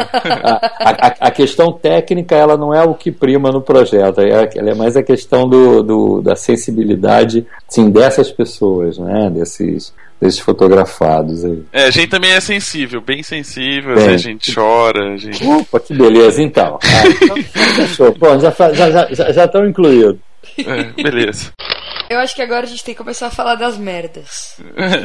a gente podia contar um pouquinho, aproveitando assim, é, é um pouquinho do que a gente contou, da experiência, né, a cultura que que traz a viagem, estar em outro lugar que não é parecido com o seu, atravessar a rua de olhos fechados. É, as expedições tra trazem muito, é, não só a fotografia. A fotografia é um é uma desculpa. É, é um fato. É, ela agrega valor ao camarote, é isso que você tá querendo dizer. É. Tipo assim, a, a, gente percebeu que você gosta que as pessoas é, entrem na cultura, né? Que a fotografia seja um pedacinho. Não que a pessoa passe o dia em lente. Né, de estar em outro país, tem, tem que ter o piriri, tem que atravessar a rua de olho fechado. É, dentro de tudo isso, em todos esses anos que você faz essas expedições, conta pra gente umas histórias bacanas, engraçadas, algumas que hum. você teve vontade de chorar, tanto de emoção quanto de raiva, tanto faz. E algumas coisinhas que acontecem todos os dias, quando você está nas expedições, todas as expedições têm alguma história bacana para contar. A gente queria saber um pouquinho disso. Do, do, desses, é, tem algumas, tem algumas, algumas. Algumas histórias. que você colocaria, colocaria no livro, por exemplo, é, as pérolas. É, algum, algumas, algumas pérolas. A gente pode começar assim, algumas coisas assim de de alguns absurdos, né? Mas que a gente finge, a gente faz cara de que não tá, né? Que não tá nada acontecendo. E eu estava num, eu tava num hotel na Índia e não que isso não possa, não possa rolar, mas de repente eu, eu me deparo assim no corredor, era até um hotel bacana, tal, tudo mais, mas assim, né? Mas era um hotel na Índia. E aí a pessoa chegou, ela está indo para uma expedição fotográfica. No primeiro dia, aos berros no corredor, assim, mas meu quarto não tem travesseiro de pena de ganso. Você tem que arrumar um travesseiro de pena de ganso para mim. Eu falei, ah, você quer um travesseiro de pena de ganso. Tá bom. Aí, o que, que eu posso fazer? Simplesmente falar que eu vou arrumar um travesseiro de pena de Falei, não, não, pode deixar, eu vou arrumar, claro. O que você faz? Ignora, pô. Como é que a pessoa pode querer um travesseiro de pena de ganso, né? Assim, não que não possa ter um travesseiro de pena de ganso, mas, pô, pelo amor de Deus, né? Vamos, vamos. Você tá na Índia, porra. Você tá na Índia, a vaca aqui é sagrada. Você acha que é. eles vão matar um ganso para fazer um, um ganso travesseiro? pra fazer um travesseiro pra você, né? é, tem umas, umas, umas coisas assim. Tem uma. uma é, tinha uma, uma outra pessoa que, que ela me, me perguntou por que isso num trekking no Nepal por que, que eles cozinhavam a carne primeiro do frango e não cozinhavam o frango primeiro do que a carne, porque o frango deixava mais cheiro. Eu falei, olha, eu realmente, com toda a minha cultura culinária aqui do trekking, né, eu não tenho a menor ideia, mas você pode com seu né, nepalês fluente perguntar lá, você no meio de um de, do nada, porque, né, num acampamento, isso era um acampamento, e ela perguntar essas coisas. Então é Sim, tem umas, umas, umas coisinhas dessa, mas uma das coisas assim que, o, que nesses, né, tem dois, dois fatos aí que me marcaram esses últimos, na verdade tem três fatos que marcaram nesses últimos, nesses últimos anos. Um foi eu estava na Etiópia e peguei, não sabia, né, voltei para o Brasil, comecei a, tinha, tinha um trabalho depois na Ásia, tive dengue e malária ao mesmo tempo. Só que não foi. É, só que não, não foi detectado aqui no Brasil que eu estava com malária. Só que eu estava com dengue, mas eu tinha que viajar. Eu tinha, o, eu tinha um, um projeto na Ásia. O médico falou que eu não ia. Eu falei, não, eu, eu vou, enfim. Cheguei no Camboja, quase morri. Fui internado. Fiquei sete dias num, num hospital com malária. Sozinho, né? Então você fica e eu tenho assim, eu acho que essa é uma questão também assim que, a, que eu tenho um apreço muito grande, um carinho muito grande pela Ásia, porque eu acho que eu revivi, eu nasci de novo ali, porque se eu tivesse no Brasil, eu não teria sido detectado com malária, então talvez eu tivesse morrido. Quando eu cheguei lá, que eu passei mal, a primeira coisa que o médico quando ele me olhou, ele falou: "Você está com malária". Eu estava já no, eu tava, eu fui, fui, tava no hotel, passei mal e ligaram na ambulância. É, ligaram para o hospital, a ambulância veio me apanhar e eu delirando, meio assim. E o cara, eu só lembro, né, com todo aquele delírio, aquela febre toda, ele falando a palavra malária. E a palavra malária, para quem nunca teve malária, é uma coisa muito forte. É uma palavra muito forte, né? É uma doença que ela tem um, ela tem um peso psicológico muito grande. E alguns dias depois ele, eles estavam suspeitando que eu tivesse fazendo transfusão de sangue. E é uma outra coisa muito forte. Você fazer uma transfusão de sangue no outro lado do mundo, no Camboja, né? Num país que é muito pobre. Né? A Tailândia não é um país mais rico, é um país que tem todas as coisas, mas está muito pertinho ali, mas eu não tinha nem como ser transferido para a Tailândia. Então, assim, é, esse foi um perrengue que, que me marcou muito e tudo mais. Aliás, eu descobri isso, que eu, que eu, que eu comecei a sentir isso quando eu estava uns dois dias antes de, de, quando eu tinha voltado do Brasil e uns dois dias antes de, dois, três dias antes de viajar. Eu fui postergando, postergando, mas não tive. Então acho que assim, eles lá na, na, na Ásia conseguiram meio que me salvar, né, digamos assim. Então, esse foi um, foi, foi, foi, mas eu não estava com grupo. Então, acho que Deus também sabe, sabe muito o que faz, né? Ou alguém lá em cima, né? Alguém lá em cima sabe muito o que faz. Eu não estava com grupo. É, um outro fato que, que marcou muito de perrengue, quando a gente estava em 2012, a gente tinha uma viagem programada com anos de antecedência da Índia para o Tibete, da Índia para o Nepal, do Nepal para o Tibete. Eu, em novembro de 2011, tinha ido para o Nepal e tinha atravessado para o Tibete com uma caravana de nove carros. Foi uma viagem maravilhosa, coisa linda. Né? As pessoas realmente adoraram. Muita gente passou mal, sufoco, né? Eu trabalho com, com tava com, tava com médicos e com, com, com balões de, de, de, de oxigênio e tudo mais, mas tudo tranquilo, tudo dominado. Bom, a viagem foi um sucesso, graças a Deus, quando a gente teve que. E, e lotou, a gente não tinha mais como colocar a gente, fizemos uma nova versão em março. Março, abril, se eu não me engano. Beleza, vamos fazer o mesmo roteiro. Vamos chegar pela Índia, vamos atravessar para o Nepal, e vamos para o Tibete.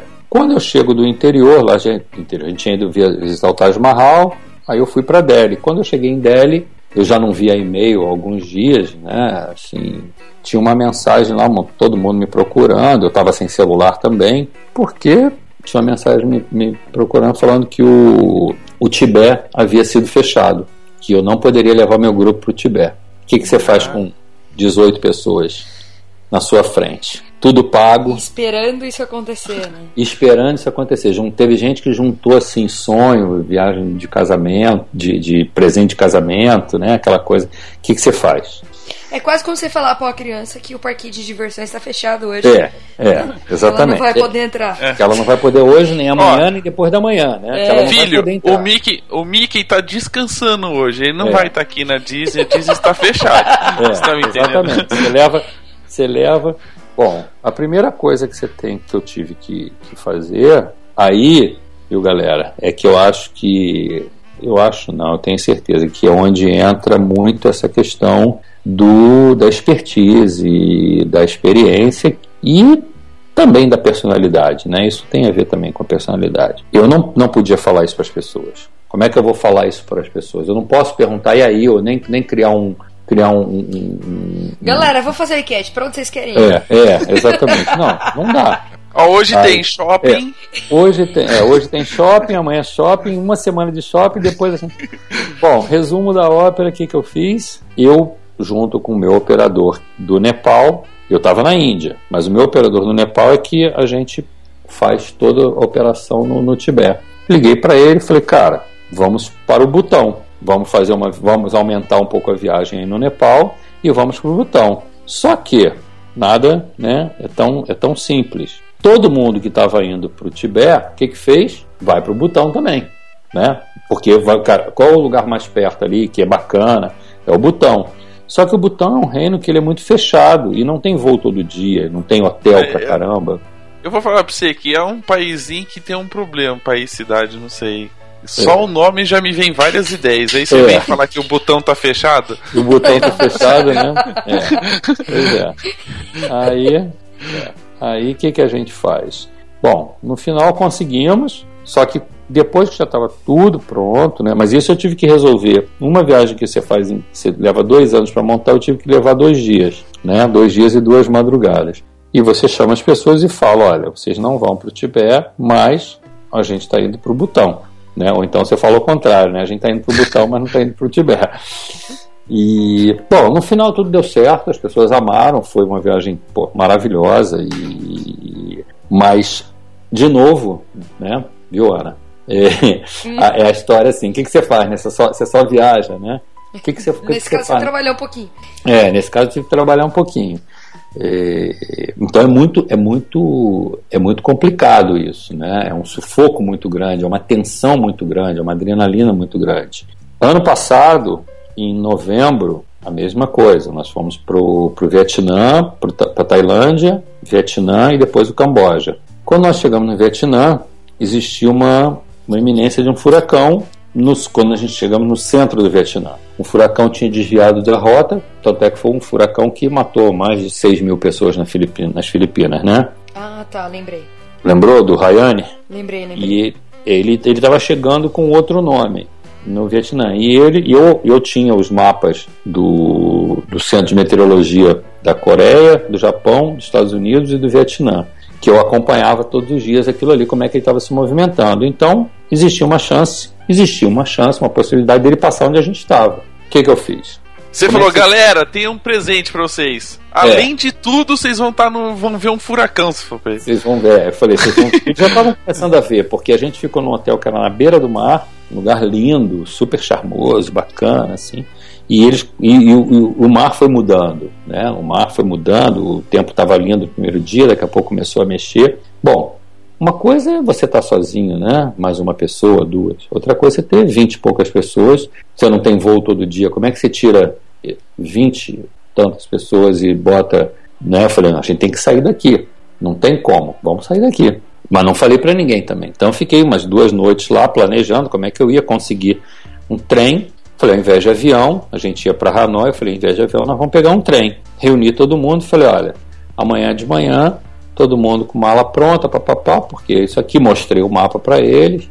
A gente, por isso que é uma expedição também, né? Porque a gente tem que lidar com, com essas coisas. Não, você virou e falou assim, galera, se a gente não sair daqui, vai dar merda. É, Então, vai melhor, dar. é, vamos lá pra fora. Vamos rapar fora, porque, pô, aí tudo bem, todo mundo tranquilo. Daqui a pouco, e aí tu- tudo tem seu lado cômico também, né? Daqui a pouco vem um camarada e falou assim: não, por mim tudo bem, eu acho que tranquilo. Mas a gente pegar o trem, desde que tenha, desde que tenha uma, uma porque era um, era um trem de, à noite, né? Eu falei, de manhã a gente prepara tudo, à tarde a gente sai, só que o trem levaria, sairia 4 horas da tarde, mais ou menos, e chegaria 8 horas da manhã na, em Hanoi. Aí ele, não, por mim tudo bem, desde que tenha uma caminha macia no trem. Eu falei, "Amigo, você não tá. Tá você tá não- é a primeira classe. Eu vou, não. Você não está entendendo. A gente tem que botar, a gente tem que sair daqui, nem que seja de bicicleta. A gente tem que ir embora. Se tiver A gente tá se indo no trem de carga. Se for um trem de carga, um trem de, de, de, de, de, de, de- de boi, de gado, não sei o que lá, é nesse que a gente vai. Não tem. Esse, aí não é o, da, o do que pediu o travesseiro de pena de Não, ganso, não, né? mas é Porque você é- podia é- falar pra ele, ele falou assim: ah, aqui você vai ter um travesseiro de ganso. É, né? vai ser o ganso mesmo. Falar pra ele, aqui é o ganso. Enfim, digo assim, tudo, tudo, alguém lá em cima ele olha muito por mim. No final nós conseguimos um vagão inteiro só pra gente. Eram cabines com quatro camas, é, não, não tinha gado, né? Então, aí, a, mas teve, aí teve uma outra menina que falou assim: não, mas o trem vai dar uma paradinha pra gente parar pra comer, né? Em algum lugar. Eu falei: minha filha, você não tá entendendo. Eu não tô alugando um trem, eu não tô comprando um trem. Isso é um trem normal que sai daqui e vai pra lá e nós estamos indo. Se você leva uma comidinha, você pega um sanduíche, entendeu? E você e você leva esse Não tem sanduíche. drive-thru do Mac no meio do caminho. É, não tem, não tem. Tipo, não para no frango assado, né? É, não dava para sabe? no- Mas eu sei que no final eles adoraram, foi assim uma experiência super bacana, foi uma farra, então eram eram três, quatro em cada cabine, né? Uma cabine com quatro camas e foi muito legal. Chegamos um dia até mais cedo do que um- um- uma hora um- no dia. A gente chegou no mesmo dia, só que a gente chegou mais cedo, então podemos aproveitar um pouco mais também Hanoi. Então, enfim, assim, e as pessoas têm que, tá, têm que entender que eu não tenho bola de cristal, nem eu tenho. Não sou eu culpado pelo furacão, né? Nem eu estou comprando o trem. Mas são, são coisas muito. São coisas muito complicadas, né? Tem um outro sufoco assim, que esse também eu. Esse foi um pouquinho antes, esse foi em 2006. A gente estava na Tailândia, fazendo uma outra parte da Tailândia, íamos para Myanmar, né? Para Birmânia. Aí graças a- ao advento da, da câmera digital, esse problema a gente conseguiu descobrir um pouquinho o caminho das pedras dessa história. Quando nós eu reuni o grupo, estávamos indo embora para chegar no hotel, um, um participante, lá um, um aluno, chegou e falou assim: Fábio, você pode pegar minha, minha bolsinha com a câmera que está embaixo do banco? Né, a gente, nós estávamos com uma, uma van, tipo uma van. Aí eu procurei, estava escuro, procurei e falei: Olha, cara, não tô achando não, deve ter caído aí na frente. Não, tá aí sim. Eu falei, Não, não tá. Resumo, ele tinha perdido a bolsa com a câmera. Ele falou, pô, não tá. Ele começou a ficar desesperado. Aí, não só tinha, a, minto, a câmera não estava dentro, mas tinha uma objetiva, tinha o passaporte dele, o visto para Mianmar, todos os cartões de crédito e todo o dinheiro dele. Ele ficou simplesmente sem nada, sem passaporte. Isso, isso, era, isso era no interior da Tailândia. Eu falei, bom, chamei o guia, falei, cara, vamos voltar no- nos templos, né? Vamos, ele tava, mas ele estava com a câmera, vamos voltar nos templos. Tínhamos ido a uns três templos, não achamos. Falamos, bom, então a história é longa, mas eu tô, vou tentar resumir um pouquinho. Aí vamos na delegacia, fal- falamos na delegacia, só que por mais confiança que eu tenho, né? E assim, lá no, no guia, porque os guias, os guias são guias locais, você não sabe se o guia está né, falando alguma coisa lá pro cara da polícia. Aí o, o, o cara da polícia perguntava quanto tinha. Se ele falasse né, quanto tinha eh, pro policial e tivesse mais, é, o, se, se o polícia falasse menos, o, o cara podia achar a, a, a bolsa, tirar o tanto, falar, ele ia falar, né, não tinha como provar. Se ele falasse que tinha mais, o cara ia ficar de olho grande. A gente falou assim, bom, Não ia querer devolver. nem ia querer devolver. Né? A gente falou assim, olha, eu realmente não lembro, a gente tem que, né, não falei muito, eu tentando lá desenrolar um pouco. Bom, fomos embora, passei a noite ligando e num 2006 ainda não era tão simples, né, quanto hoje a gente usar essas coisas de, não era todo lugar que tinha internet, né, nos hotéis, nos, nos nesses lugares todos. Bom, no dia seguinte de manhã, aí passei lá a noite inteira é, cancelando os cartões de crédito por telefone, tal, tal, tal. No dia seguinte de manhã eu falei pro guia, falei, ó, vamos, cada pouquinho de gente vai para um templo, tentar achar agora que tem luz, né? Vamos procurar. Só que o que, que aconteceu? Como a gente pegou a câmera digital, a gente começou a ver as fotos e a gente viu que ele estava com a, com a bolsa pendurada e eu falo para ele, por isso que eu falei, disciplina, orientação, eu falo, não usa bolsa, usa mochila, porque a mochila te dá uma facilidade. A outra coisa que eu falo, não coloca todo o seu dinheiro num lugar só, não coloca todos os seus cartões de crédito num lugar só, não coloca tudo isso num lugar só. Mas é a mesma coisa que nada, né?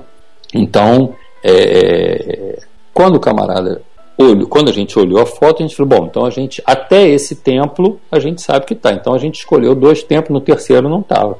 Fomos no templo. Daqui a pouco me aparece o rapaz da limpeza saindo de uma portinha com uma bolsa pendurada. O cara tinha achado a bolsa com tudo dele dentro. Se vocês querem saber quanto tinha dentro, aproximadamente 9 mil dólares. Caraca! 6 mil dólares mais 3 mil euros.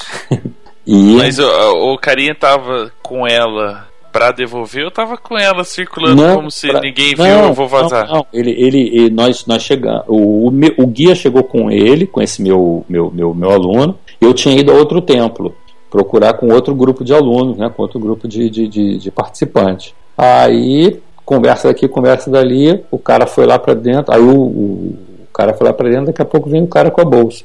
Ele tinha achado e guardou, porque ele sabia que né, não era dele e, e- e que alguém ia voltar para procurar. Então, assim, mas aí você imagina, né? Vocês imaginem, assim, se isso não, não fosse resolvido ali. O problema que, que isso vai desencadeando, né? É, primeiro, como é que você tira um camarada sem passaporte de um lugar, né? Dali, tá, dali. Depois, assim, a gente ia para Mianmar, então ia ter que ir direto, né, sem visto. Então, a viagem ia estar totalmente, totalmente Perdida. perdida, né? E tem assim, outras pessoas que estão pagando, tipo, diz assim, cara, não tem nada a ver com esse cara. O que que eu tenho a ver Larga ele aí, né? é. Né? O cara fala assim, e aí, o que, que eu tenho a ver com isso? Eu não tenho nada a ver com isso, porra. Porque tem isso, né? Infelizmente, claro que o grupo, eles são grupos muito bacana, né? As pessoas são muito conscientes, mas pode haver uma pessoa que chegar e falar isso, e aí você vai falar o que pra ela? O cara fala assim, cara, eu tô pagando, eu quero ir. Eu Né? continuo, ele fica. Eu continuo, ele fica. Porra, é problema dele. Não tem. Qual é a culpa que eu, né? Eu como organizador tenho? Nenhuma. Qual, então, cara, eu tinha que dar uma solução, mas eu falei, tem algum algum algum pacto lá em cima que com, com alguém lá em cima que que me que me ajudou, né? Então tem muito essas coisas. Depois a gente no final a gente acaba no final a gente acaba a gente acaba rindo, né, dessas dessas dessas situações, mas é um é uma, é uma adrenalina muito grande, 24 horas por dia, 7 dias por semana. E eu preciso realmente dessa, dessa semana que eu digo quando acaba uma viagem, porque quando eu libero o grupo, né, no último dia lá no aeroporto, tal, que eu libero o grupo, que eu vou embora, que eu chego assim no hotel, no, no- no- na minha próxima parada, parece que um caminhão passou em cima de mim, né, assim, é aquela, você tá na pilha, tá na pilha, de repente dá uma descarga, né, de que, porra, acaba que eu durmo de roupa, sapato, o, primeiro, porque é muito, é, por mais é, experiência, por mais é, é, é, é, tarimba que, que eu tenha, é uma responsabilidade muito grande. As pessoas, as pessoas ficam muito na, na, na- nessa, nessa, minha, nessa dependência né, minha.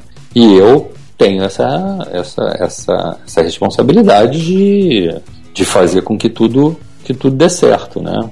E é uma sobrecarga muito, é uma sobrecarga muito grande. É por isso que a empresa chama Imagens de Aventuras, por causa de todas essas histórias? É, eu acho que veio, veio, veio exatamente, veio exatamente daí o nome, né? Eu, eu sempre, eu sempre gostei, né, das imagens, sempre gostei das aventuras. Eu falei, por que não a gente colocar o nome, né? É, por que não eu, eu, eu criar, né? Quando eu criei, quando eu fundei, né? Que eu chamava até de projeto, porque o, o nome foi, foi, foi uma curiosidade. Na época que eu contei para vocês do, do, dessa revista que o, que o meu, esse meu amigo editor falou, bota um anúncio. Aí eu falei, pô, não vou botar um anúncio, venha viajar com Fábio Elias, né? Eu falei, pô, um anúncio. Aí eu falei, aí eu falei, pô, tem que dar um nome. Aí na hora eu tive essa sacação. Falei, pô, a gente vai fazer uma aventura com imagens. Eu falei, pô, imagens e aventuras. Eu ach... E no final o nome ficou um nome muito, muito bom, né? Assim, né? Imagens e aventuras. Funcionou, Ele- né? É, ele funcionou, ele, ele, ele, ele, ele encaixou, né? Ele encaixou muito bem com a história. E é um pouco. Então essas aventuras elas têm que, elas têm que ter, né? A gente porque senão, como a gente conversou aqui alguns momentos, a pessoa não tem história para contar, né? Como é que ela vai ter, né? Depois as, as histórias, né? É, do camelo que pô, não andava, do, do, né? do que o camelo era, era o camelo tinha alguma coisa pessoal contra aquela pessoa Acontece muito do Camilo ser, é, ter personalidade, assim, de não. Ah, hoje não, esse aqui não, não vai. Acontece, mas, mas, tem gente, mas tem gente que se acha assim, né? que o cabelo não foi com a cara dela. Eu falei, então toma meu camelo. Aí o meu camelo também não dava. Então, porra, esses camelos não gostam de mim. Aí, porra, a pessoa né, desesperada porque os camelos, nenhum camelo gostava dela. Aí eu falei o quê? O que, que eu posso falar? Eu não posso falar nada, tem, a gente tem que rir, né, cara? É. São as histórias. É, são as histórias. Tem, tem demais. Agora, uma coisa que ajuda muito também a gente é o, é o Brasil, né? É, o nome Brasil ele é um nome muito querido lá fora. Quando a gente fala que é, que é brasileiro, abre muitas portas, né, para muitas coisas. Então, Menos isso... para argentino. É. é, mas eu entendo, até pra Argentina, até pra Argentina. Se você fala na boa, é, é, até, é, a gente tem que, tem que, tem que tem você pode falar qualquer coisa pro argentino, você só não pode falar que o Pelé é melhor que o Maradona. De não, resto. Não, você só não pode falar pro argentino, você só não pode falar pro argentino que ele é uruguai. Ou vice-versa, né? Você confundir. Pô, eles, aí eles vão querer te matar. Aí os caras te matam. Hoje na estrutura a gente vai falar um pouquinho da, da Imagens e Aventuras. Uhum. É, hoje ela tem dois focos, né? Um, ela trabalhar um pouquinho como agência de turismo, com as expedições, e com uma escola de fotografia, é isso mesmo? Isso. Na realidade, a gente, a gente tem até um outro foco, mas os dois grandes, que, que são os serviços fotográficos. Porque como ela é uma, uma, uma, uma, empresa né, assim, física, tá ali, é uma escola, é um prédio, né, existe uma, uma coisa construída, é, a gente tem tem um espaço de estúdio, tem, tem vários espaços. Então a gente também presta serviço. Eu gerencio também como se fosse uma agência de fotógrafos. Então eu gerencio também alguns fotógrafos. É... Mas não é o nosso grande foco. Isso é porque a gente está dentro de um shopping é, e que é um shopping até bem humanizado, é como se fosse um complexo bem bacana no sentido de é arborizado e tudo mais, então assim como se fossem ruas, não um shopping como se fosse aquele, aquele modelo quadradão, fechadão. Então as pessoas passam ali, elas querem um serviço, então a gente agregou esse esse esse serviço fotográfico. Mas o nosso o nosso foco principal ele são as viagens, né, as expedições fotográficas e os cursos de fotografia, que a gente tem cursos regulares, a gente tem curso de básico, iluminação, Photoshop, Lightroom, joia, bijuteria, casamento, nu, newborn, a gente tem, enfim, é uma escola dinâmica de cursos de formação e cursos livres. Então, e as viagens, por isso também que, que, que a minha atividade ela é muito é, extenuante, né? porque a escola ela fica aberta comercialmente de 8h45 às 10h30 da noite todos os dias. Sábado de, de manhã até a noite. Então eu tenho que estar ligado também tudo que está acontecendo ali, né? Então acaba que o nosso o nosso horário de funcionamento ele exige fisicamente muita coisa também, né? Muita muita é, ele demanda muito muito esforço físico. A escola funciona da, das 8h45 até o até o finalzinho aí, mas é no horário de Brasília ou no horário de Camboja, do Vietnã? Não, é, pois é. Ou é aí, aí, aí é, não, é horário de Brasília, é horário de Brasília, mas quando tá lá no Camboja, pô, aí, aí o bicho pega, porque aí o 10h45, é o, o 10 horas da manhã daqui é o, é o 10 da noite, o 2 da, 2 da tarde é 2 da manhã, então às vezes eu tenho que falar com o professor que está à tarde, eu tenho que acordar de madrugada para encontrar o cara, e, e vai. E viva o Skype. e viva o Skype, exatamente, e viva o Skype. E na rua o FaceTime, né? É, é, mas é uma, uma, uma, equipe muito, é uma equipe muito, muito boa, né? A gente, todo mundo que está comigo lá já está há um bom tempo, os professores, então eles já estão já estão algum algum tempo lá comigo E eu também dou aula, né? Eu, eu faço questão de dar aula por, por vários motivos. Um, porque eu gosto, é uma forma de eu também me obrigar a estudar, né? É, é uma questão de contato também, de network e tudo mais. E a gente tá assim, né? Quem não, quem não, quem, quem não, quem não tá na rua não é visto, né? Então é uma forma também de você ser visto e, e tudo mais. Mas de estar tá se atualizando, enfim, é uma é um, é, um, é um lazer também para mim, né? Eu digo assim, eu gosto muito de dar aula, é um, é um, é um, prazer muito grande ter contato com outras pessoas. E quando você tira férias, você dá uma aulinha, tá tudo certo. É, é, é, é. é. Também, se não, gostasse de, se não gostasse de dar aula, ia largar todo mundo lá no Nepal lá e falar assim, ah, vocês querem aí, vai fotografando. É, é. É, mas assim, eu gosto, da, eu gosto do. Porque lá, lá, lá na, na, na, existe uma, uma pequena diferença, assim, quando, na, nas expedições, são aulas, digamos assim, aulas muito. Claro que tem a teoria, mas não é um curso, né? Ele não tem uma, uma, uma veia, né, um viés é, de assim didático no sentido de ser um curso por cada heterogeneidade das pessoas. Então tem gente que já tem muito mais experiência, gente que tem menos. Eu, eu trabalho em cima da demanda, em cima da necessidade. Num curso você tem uma, uma, uma, uma programação didática que ela tem que ser seguida, né? Então, só que eu só dou aula daquilo que eu gosto. então, Você tem essa pequena vantagem. Né? É, eu tenho essa pequena vantagem. Eu só dou aula daquilo que eu gosto. Né? Eu não, não, não, não, dou aula, não dou aula de coisas que eu não. Porque às vezes, cara, ah, pode ter que dar aula de, sei lá, fotografia, de. Sei lá, puta, eu não, não faço mais isso. Né? Antigamente, há uns anos atrás, eu até fazia, assim, ah, no início a gente começa, pô, fazendo. E também é legal para aprender também, né? Eu acho bacana também, a gente, a gente aprende muito. Mas eu dou aula muito assim. Eu comecei a me especializar e fui, fui buscando esse foco muito na especialização. Né? Esse foi meu grande, meu grande interesse na vida. E tudo isso, toda essa experiência com as viagens, com, com a escola, com, com a fotografia, você resolveu colocar em um livro. Sim. É, como é que foi? Como é, quando você decidiu, falou assim, eu preciso é, ter uma. Não uma prova, ter um registro disso tudo impresso. É, como é que foi para você escolher as fotos que iam ilustrar esse livro? Conta um pouquinho do livro que você fez pela editora. Essa história foi um, foi, foi, foi um convite muito. Eu fiquei muito, muito grato, assim, muito lisonjeado, né? Porque entre, entre vários, né? Fotógrafos aqui no Brasil é, ter sido convidado, né?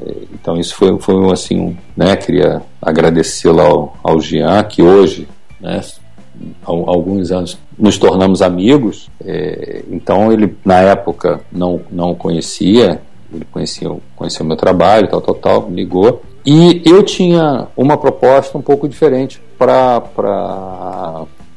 naquele momento, que era um livro mais um livro de arte. Era um livro, né, tem alguns projetos, tem algumas outras coisas lançadas, mas eu tinha um livro um pouco de arte. Só que o que que existia? Existia uma carência, uma necessidade, aí é uma vantagem do professor, porque ele está em sala de aula, ele sabe o que, que o aluno pede.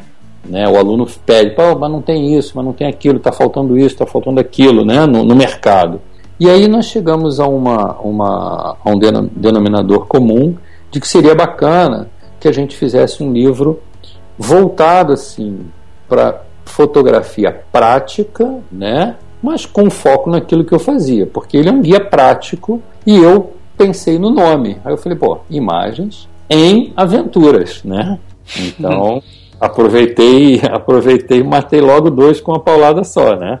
Que se fosse, pô, essas imagens foram feitas nas aventuras, né? Então, se eu tenho uma empresa que se chama Imagens Aventuras, bom, isso, isso se encaixa muito bem. Foi, então, foi o melhor merchandising. É, é, o melhor é. merchandising da, da, da, publicação editorial de fotografia.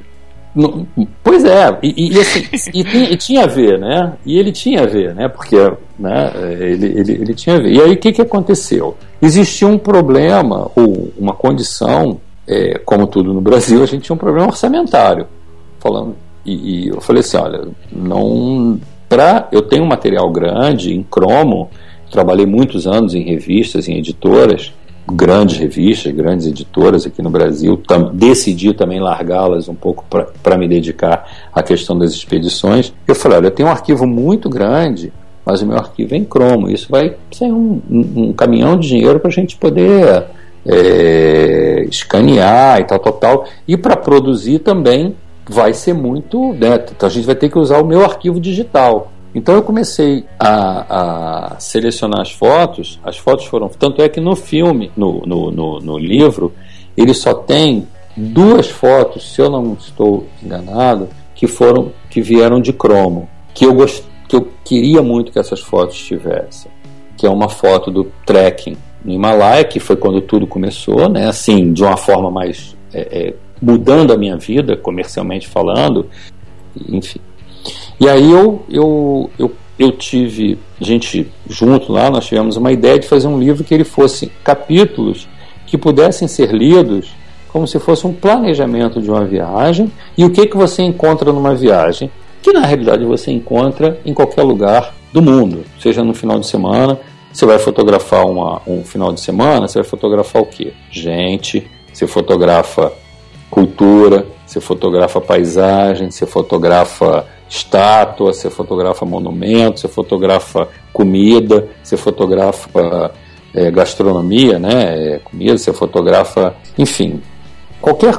Se você junta tudo, também elas também estão presentes numa viagem. Então eu, eu, eu, eu separei em capítulos que esse livro pudesse ser lido, tirando os primeiros capítulos que é uma apresentação, mas ele pode ser lido, lido assim: você abre e você cai num capítulo. Ah, como fotografar gente, né? Dicas para fotografar pessoas, retratos.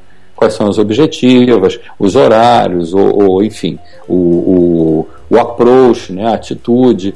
E eu fui selecionando fotos que eu sempre fotografei. A vantagem de dar aula, dar aula também, porque eu já dava aula, já dou há bastante tempo, é que eu sempre procurei fotografar de uma forma didática. Então eu tinha muito material comparativo.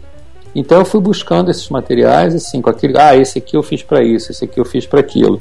Então buscando coisas que fossem bonitas, né, plasticamente, porque isso é um livro de fotografia também. E na primeira versão a gente a gente a gente fez com aquele material que, que tinha. Para a segunda versão, só que durante eu fui eu fui eu fui também já fotografando, já imaginando na segunda edição segunda, terceira, enfim. E aí eu já fui fotografando com um olhar um pouco mais lapidado para algumas fotos serem reinseridas e serem colocadas né, de, uma, de uma forma bem mais é, concisa ali dentro. Então hoje eu sempre estou fotografando para ter um material para novas versões né, do livro e tudo mais. Então a ideia foi por uma carência, né, resumindo isso tudo, foi por uma carência de material no mercado pela própria, pelos próprios alunos, né, pelos próprios fotógrafos, usuários, enfim, que as pessoas sempre falam, pô, mas não tem, a gente não vê uma coisa assim é, desse, desse tipo, né?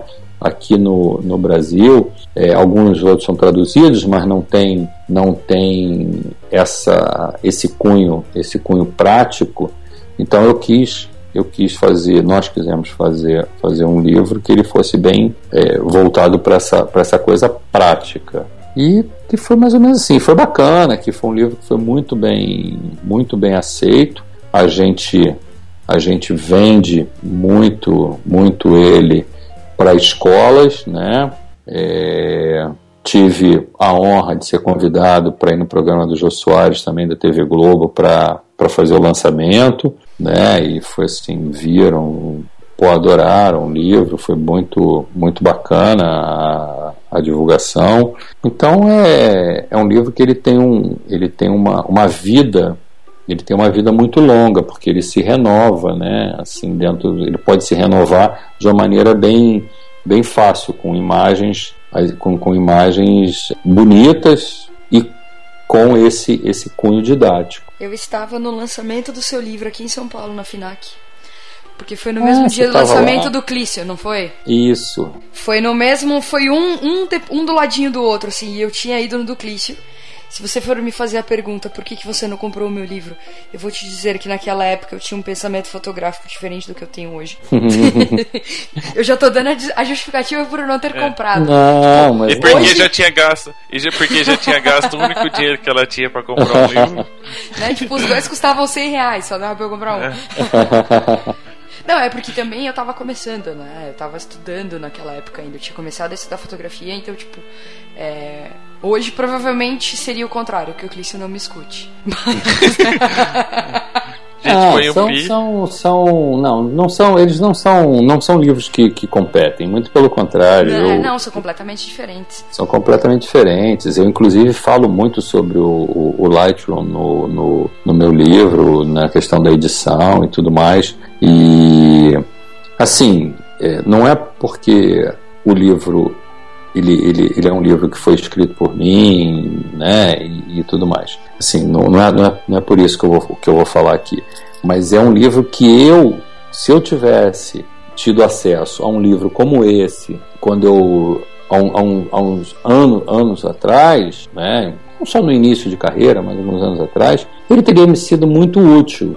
Então eu fiz com esse, com esse carinho, com esse cuidado de ser um livro realmente útil, assim, vendo o meu enfoque da necessidade.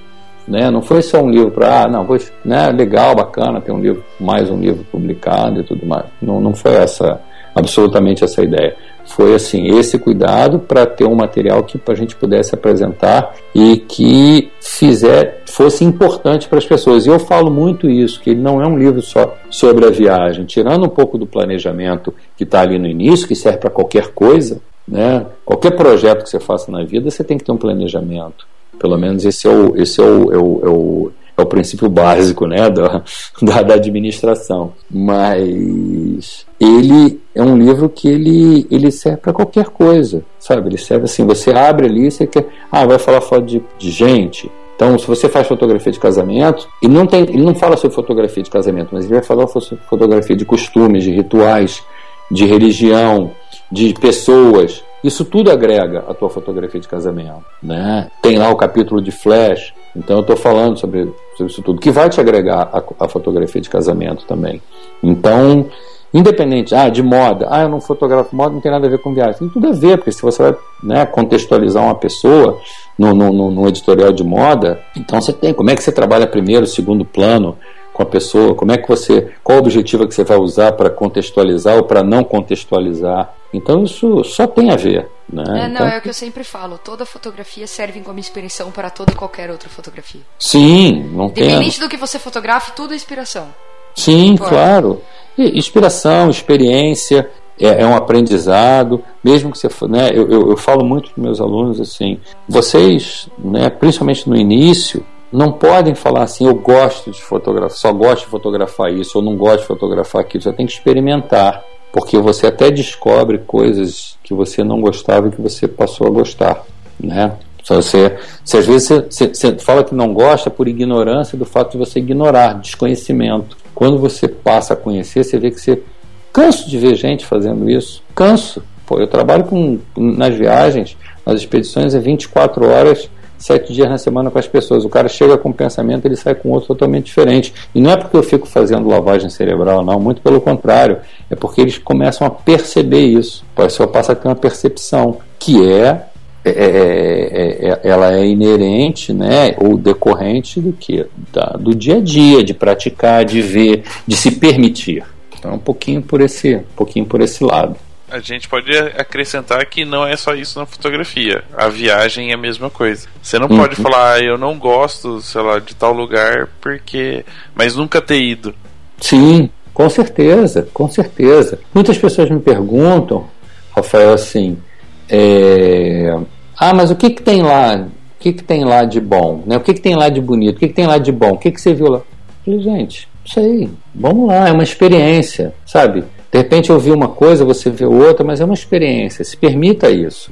Né? É, é, e aí você vai, você vai poder falar o que, tem de bom. Você vai poder falar qual foi a tua experiência ali. Agora, se você já vai com uma coisa totalmente quadrada, né? Que eu digo assim, na sua cabeça, totalmente hermético, não dá. Eu vou falar, ah, não, tem o molho, tem o, sabe, aquele prédio que é bonito, aquele templo, não é só isso, é muito mais do que isso, é a vivência, é isso que te que, que, que agrega. Exatamente. Com certeza. Aproveitando que as pessoas. Vamos, vamos, vamos aproveitar o momento jabá, né? Hum. Pra, pra, para os ouvintes que não têm dinheiro ainda para ir ao Camboja, né? Não têm dinheiro ainda para visitar o Tibete, tem aí Uhum. 100 reais no bolso, entra na lojinha da, da editora Fotos, tem o livro do Fábio lá. Eu tava olhando hoje pra gente poder fazer o programa. Hum. Tá lá o livro à venda. Então, aproveitando, galerinha, lojafotos.com.br tem o livro do Fábio lá. Fábio, queremos agradecer imensamente esse bate-papo. É muito bacana poder dividir experiência de, de, de vida, de viagem, é, das histórias engraçadas, das aventuras, né, de passar furacões e tsunamis. Eu tenho vontade de conhecer o Vesúvio, só pra ver o negócio explodir só. É, só rapidinho, eu fiz, um, eu fiz uma matéria no Sri Lanka um ano depois do tsunami. Foi um trabalho muito bacana. Isso virou uma exposição e porque a gente, é, assim, eu tive no, no, no- um dos hotéis que eu ficava na Tailândia, ele foi devastado pelo tsunami. Aí depois eu voltei na Tailândia, tal, tal, tal, e aproveitei, fui fazer esse material lá no, no, no, no- no Sri Lanka.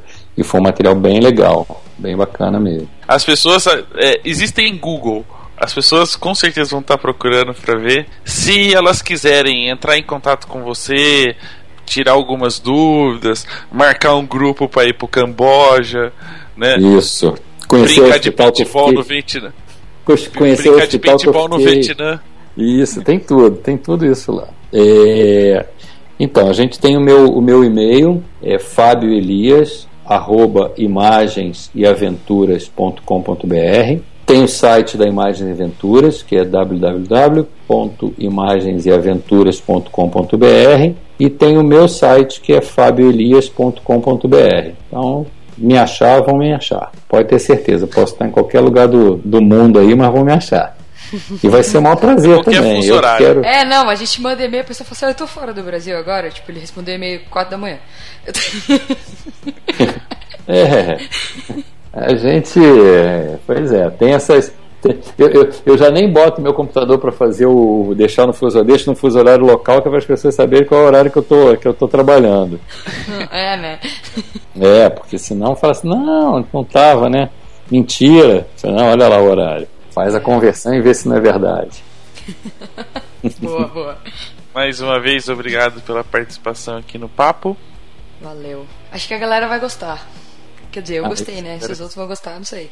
Ah, eu, que- eu que agradeço vocês, de coração mesmo. Muito obrigado aí pelo carinho. Sucesso para vocês, sucesso pra gente. É a próxima vez que o Gil a Fátima chamar, fala da gente e tal. Não, com certeza, com certeza. Pô, eu não Cara, posso. vamos, vamos- vamos terminar, vamos terminar só fazendo uma pergunta. Você tem que ser sincero. Olha, eu não posso responder, não sei. Não, não sei.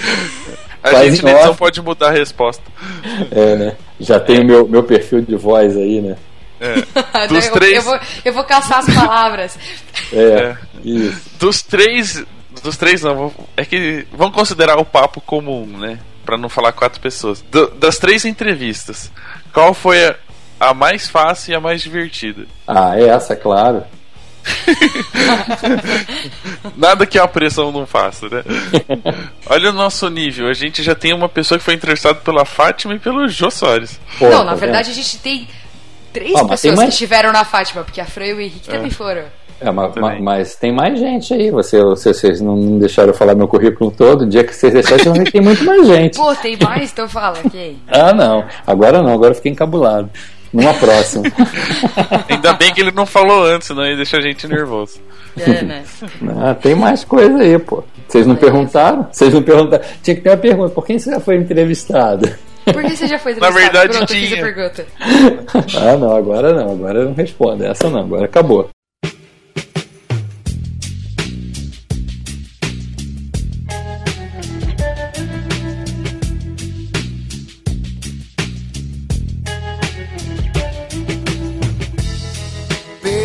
Let's cruise. away from here.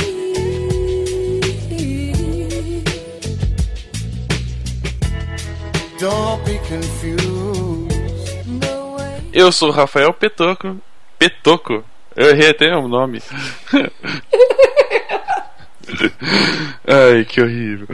Você sabe qual é meu apelido? Tá gravando não, né? Não. Não. Mentira, tá?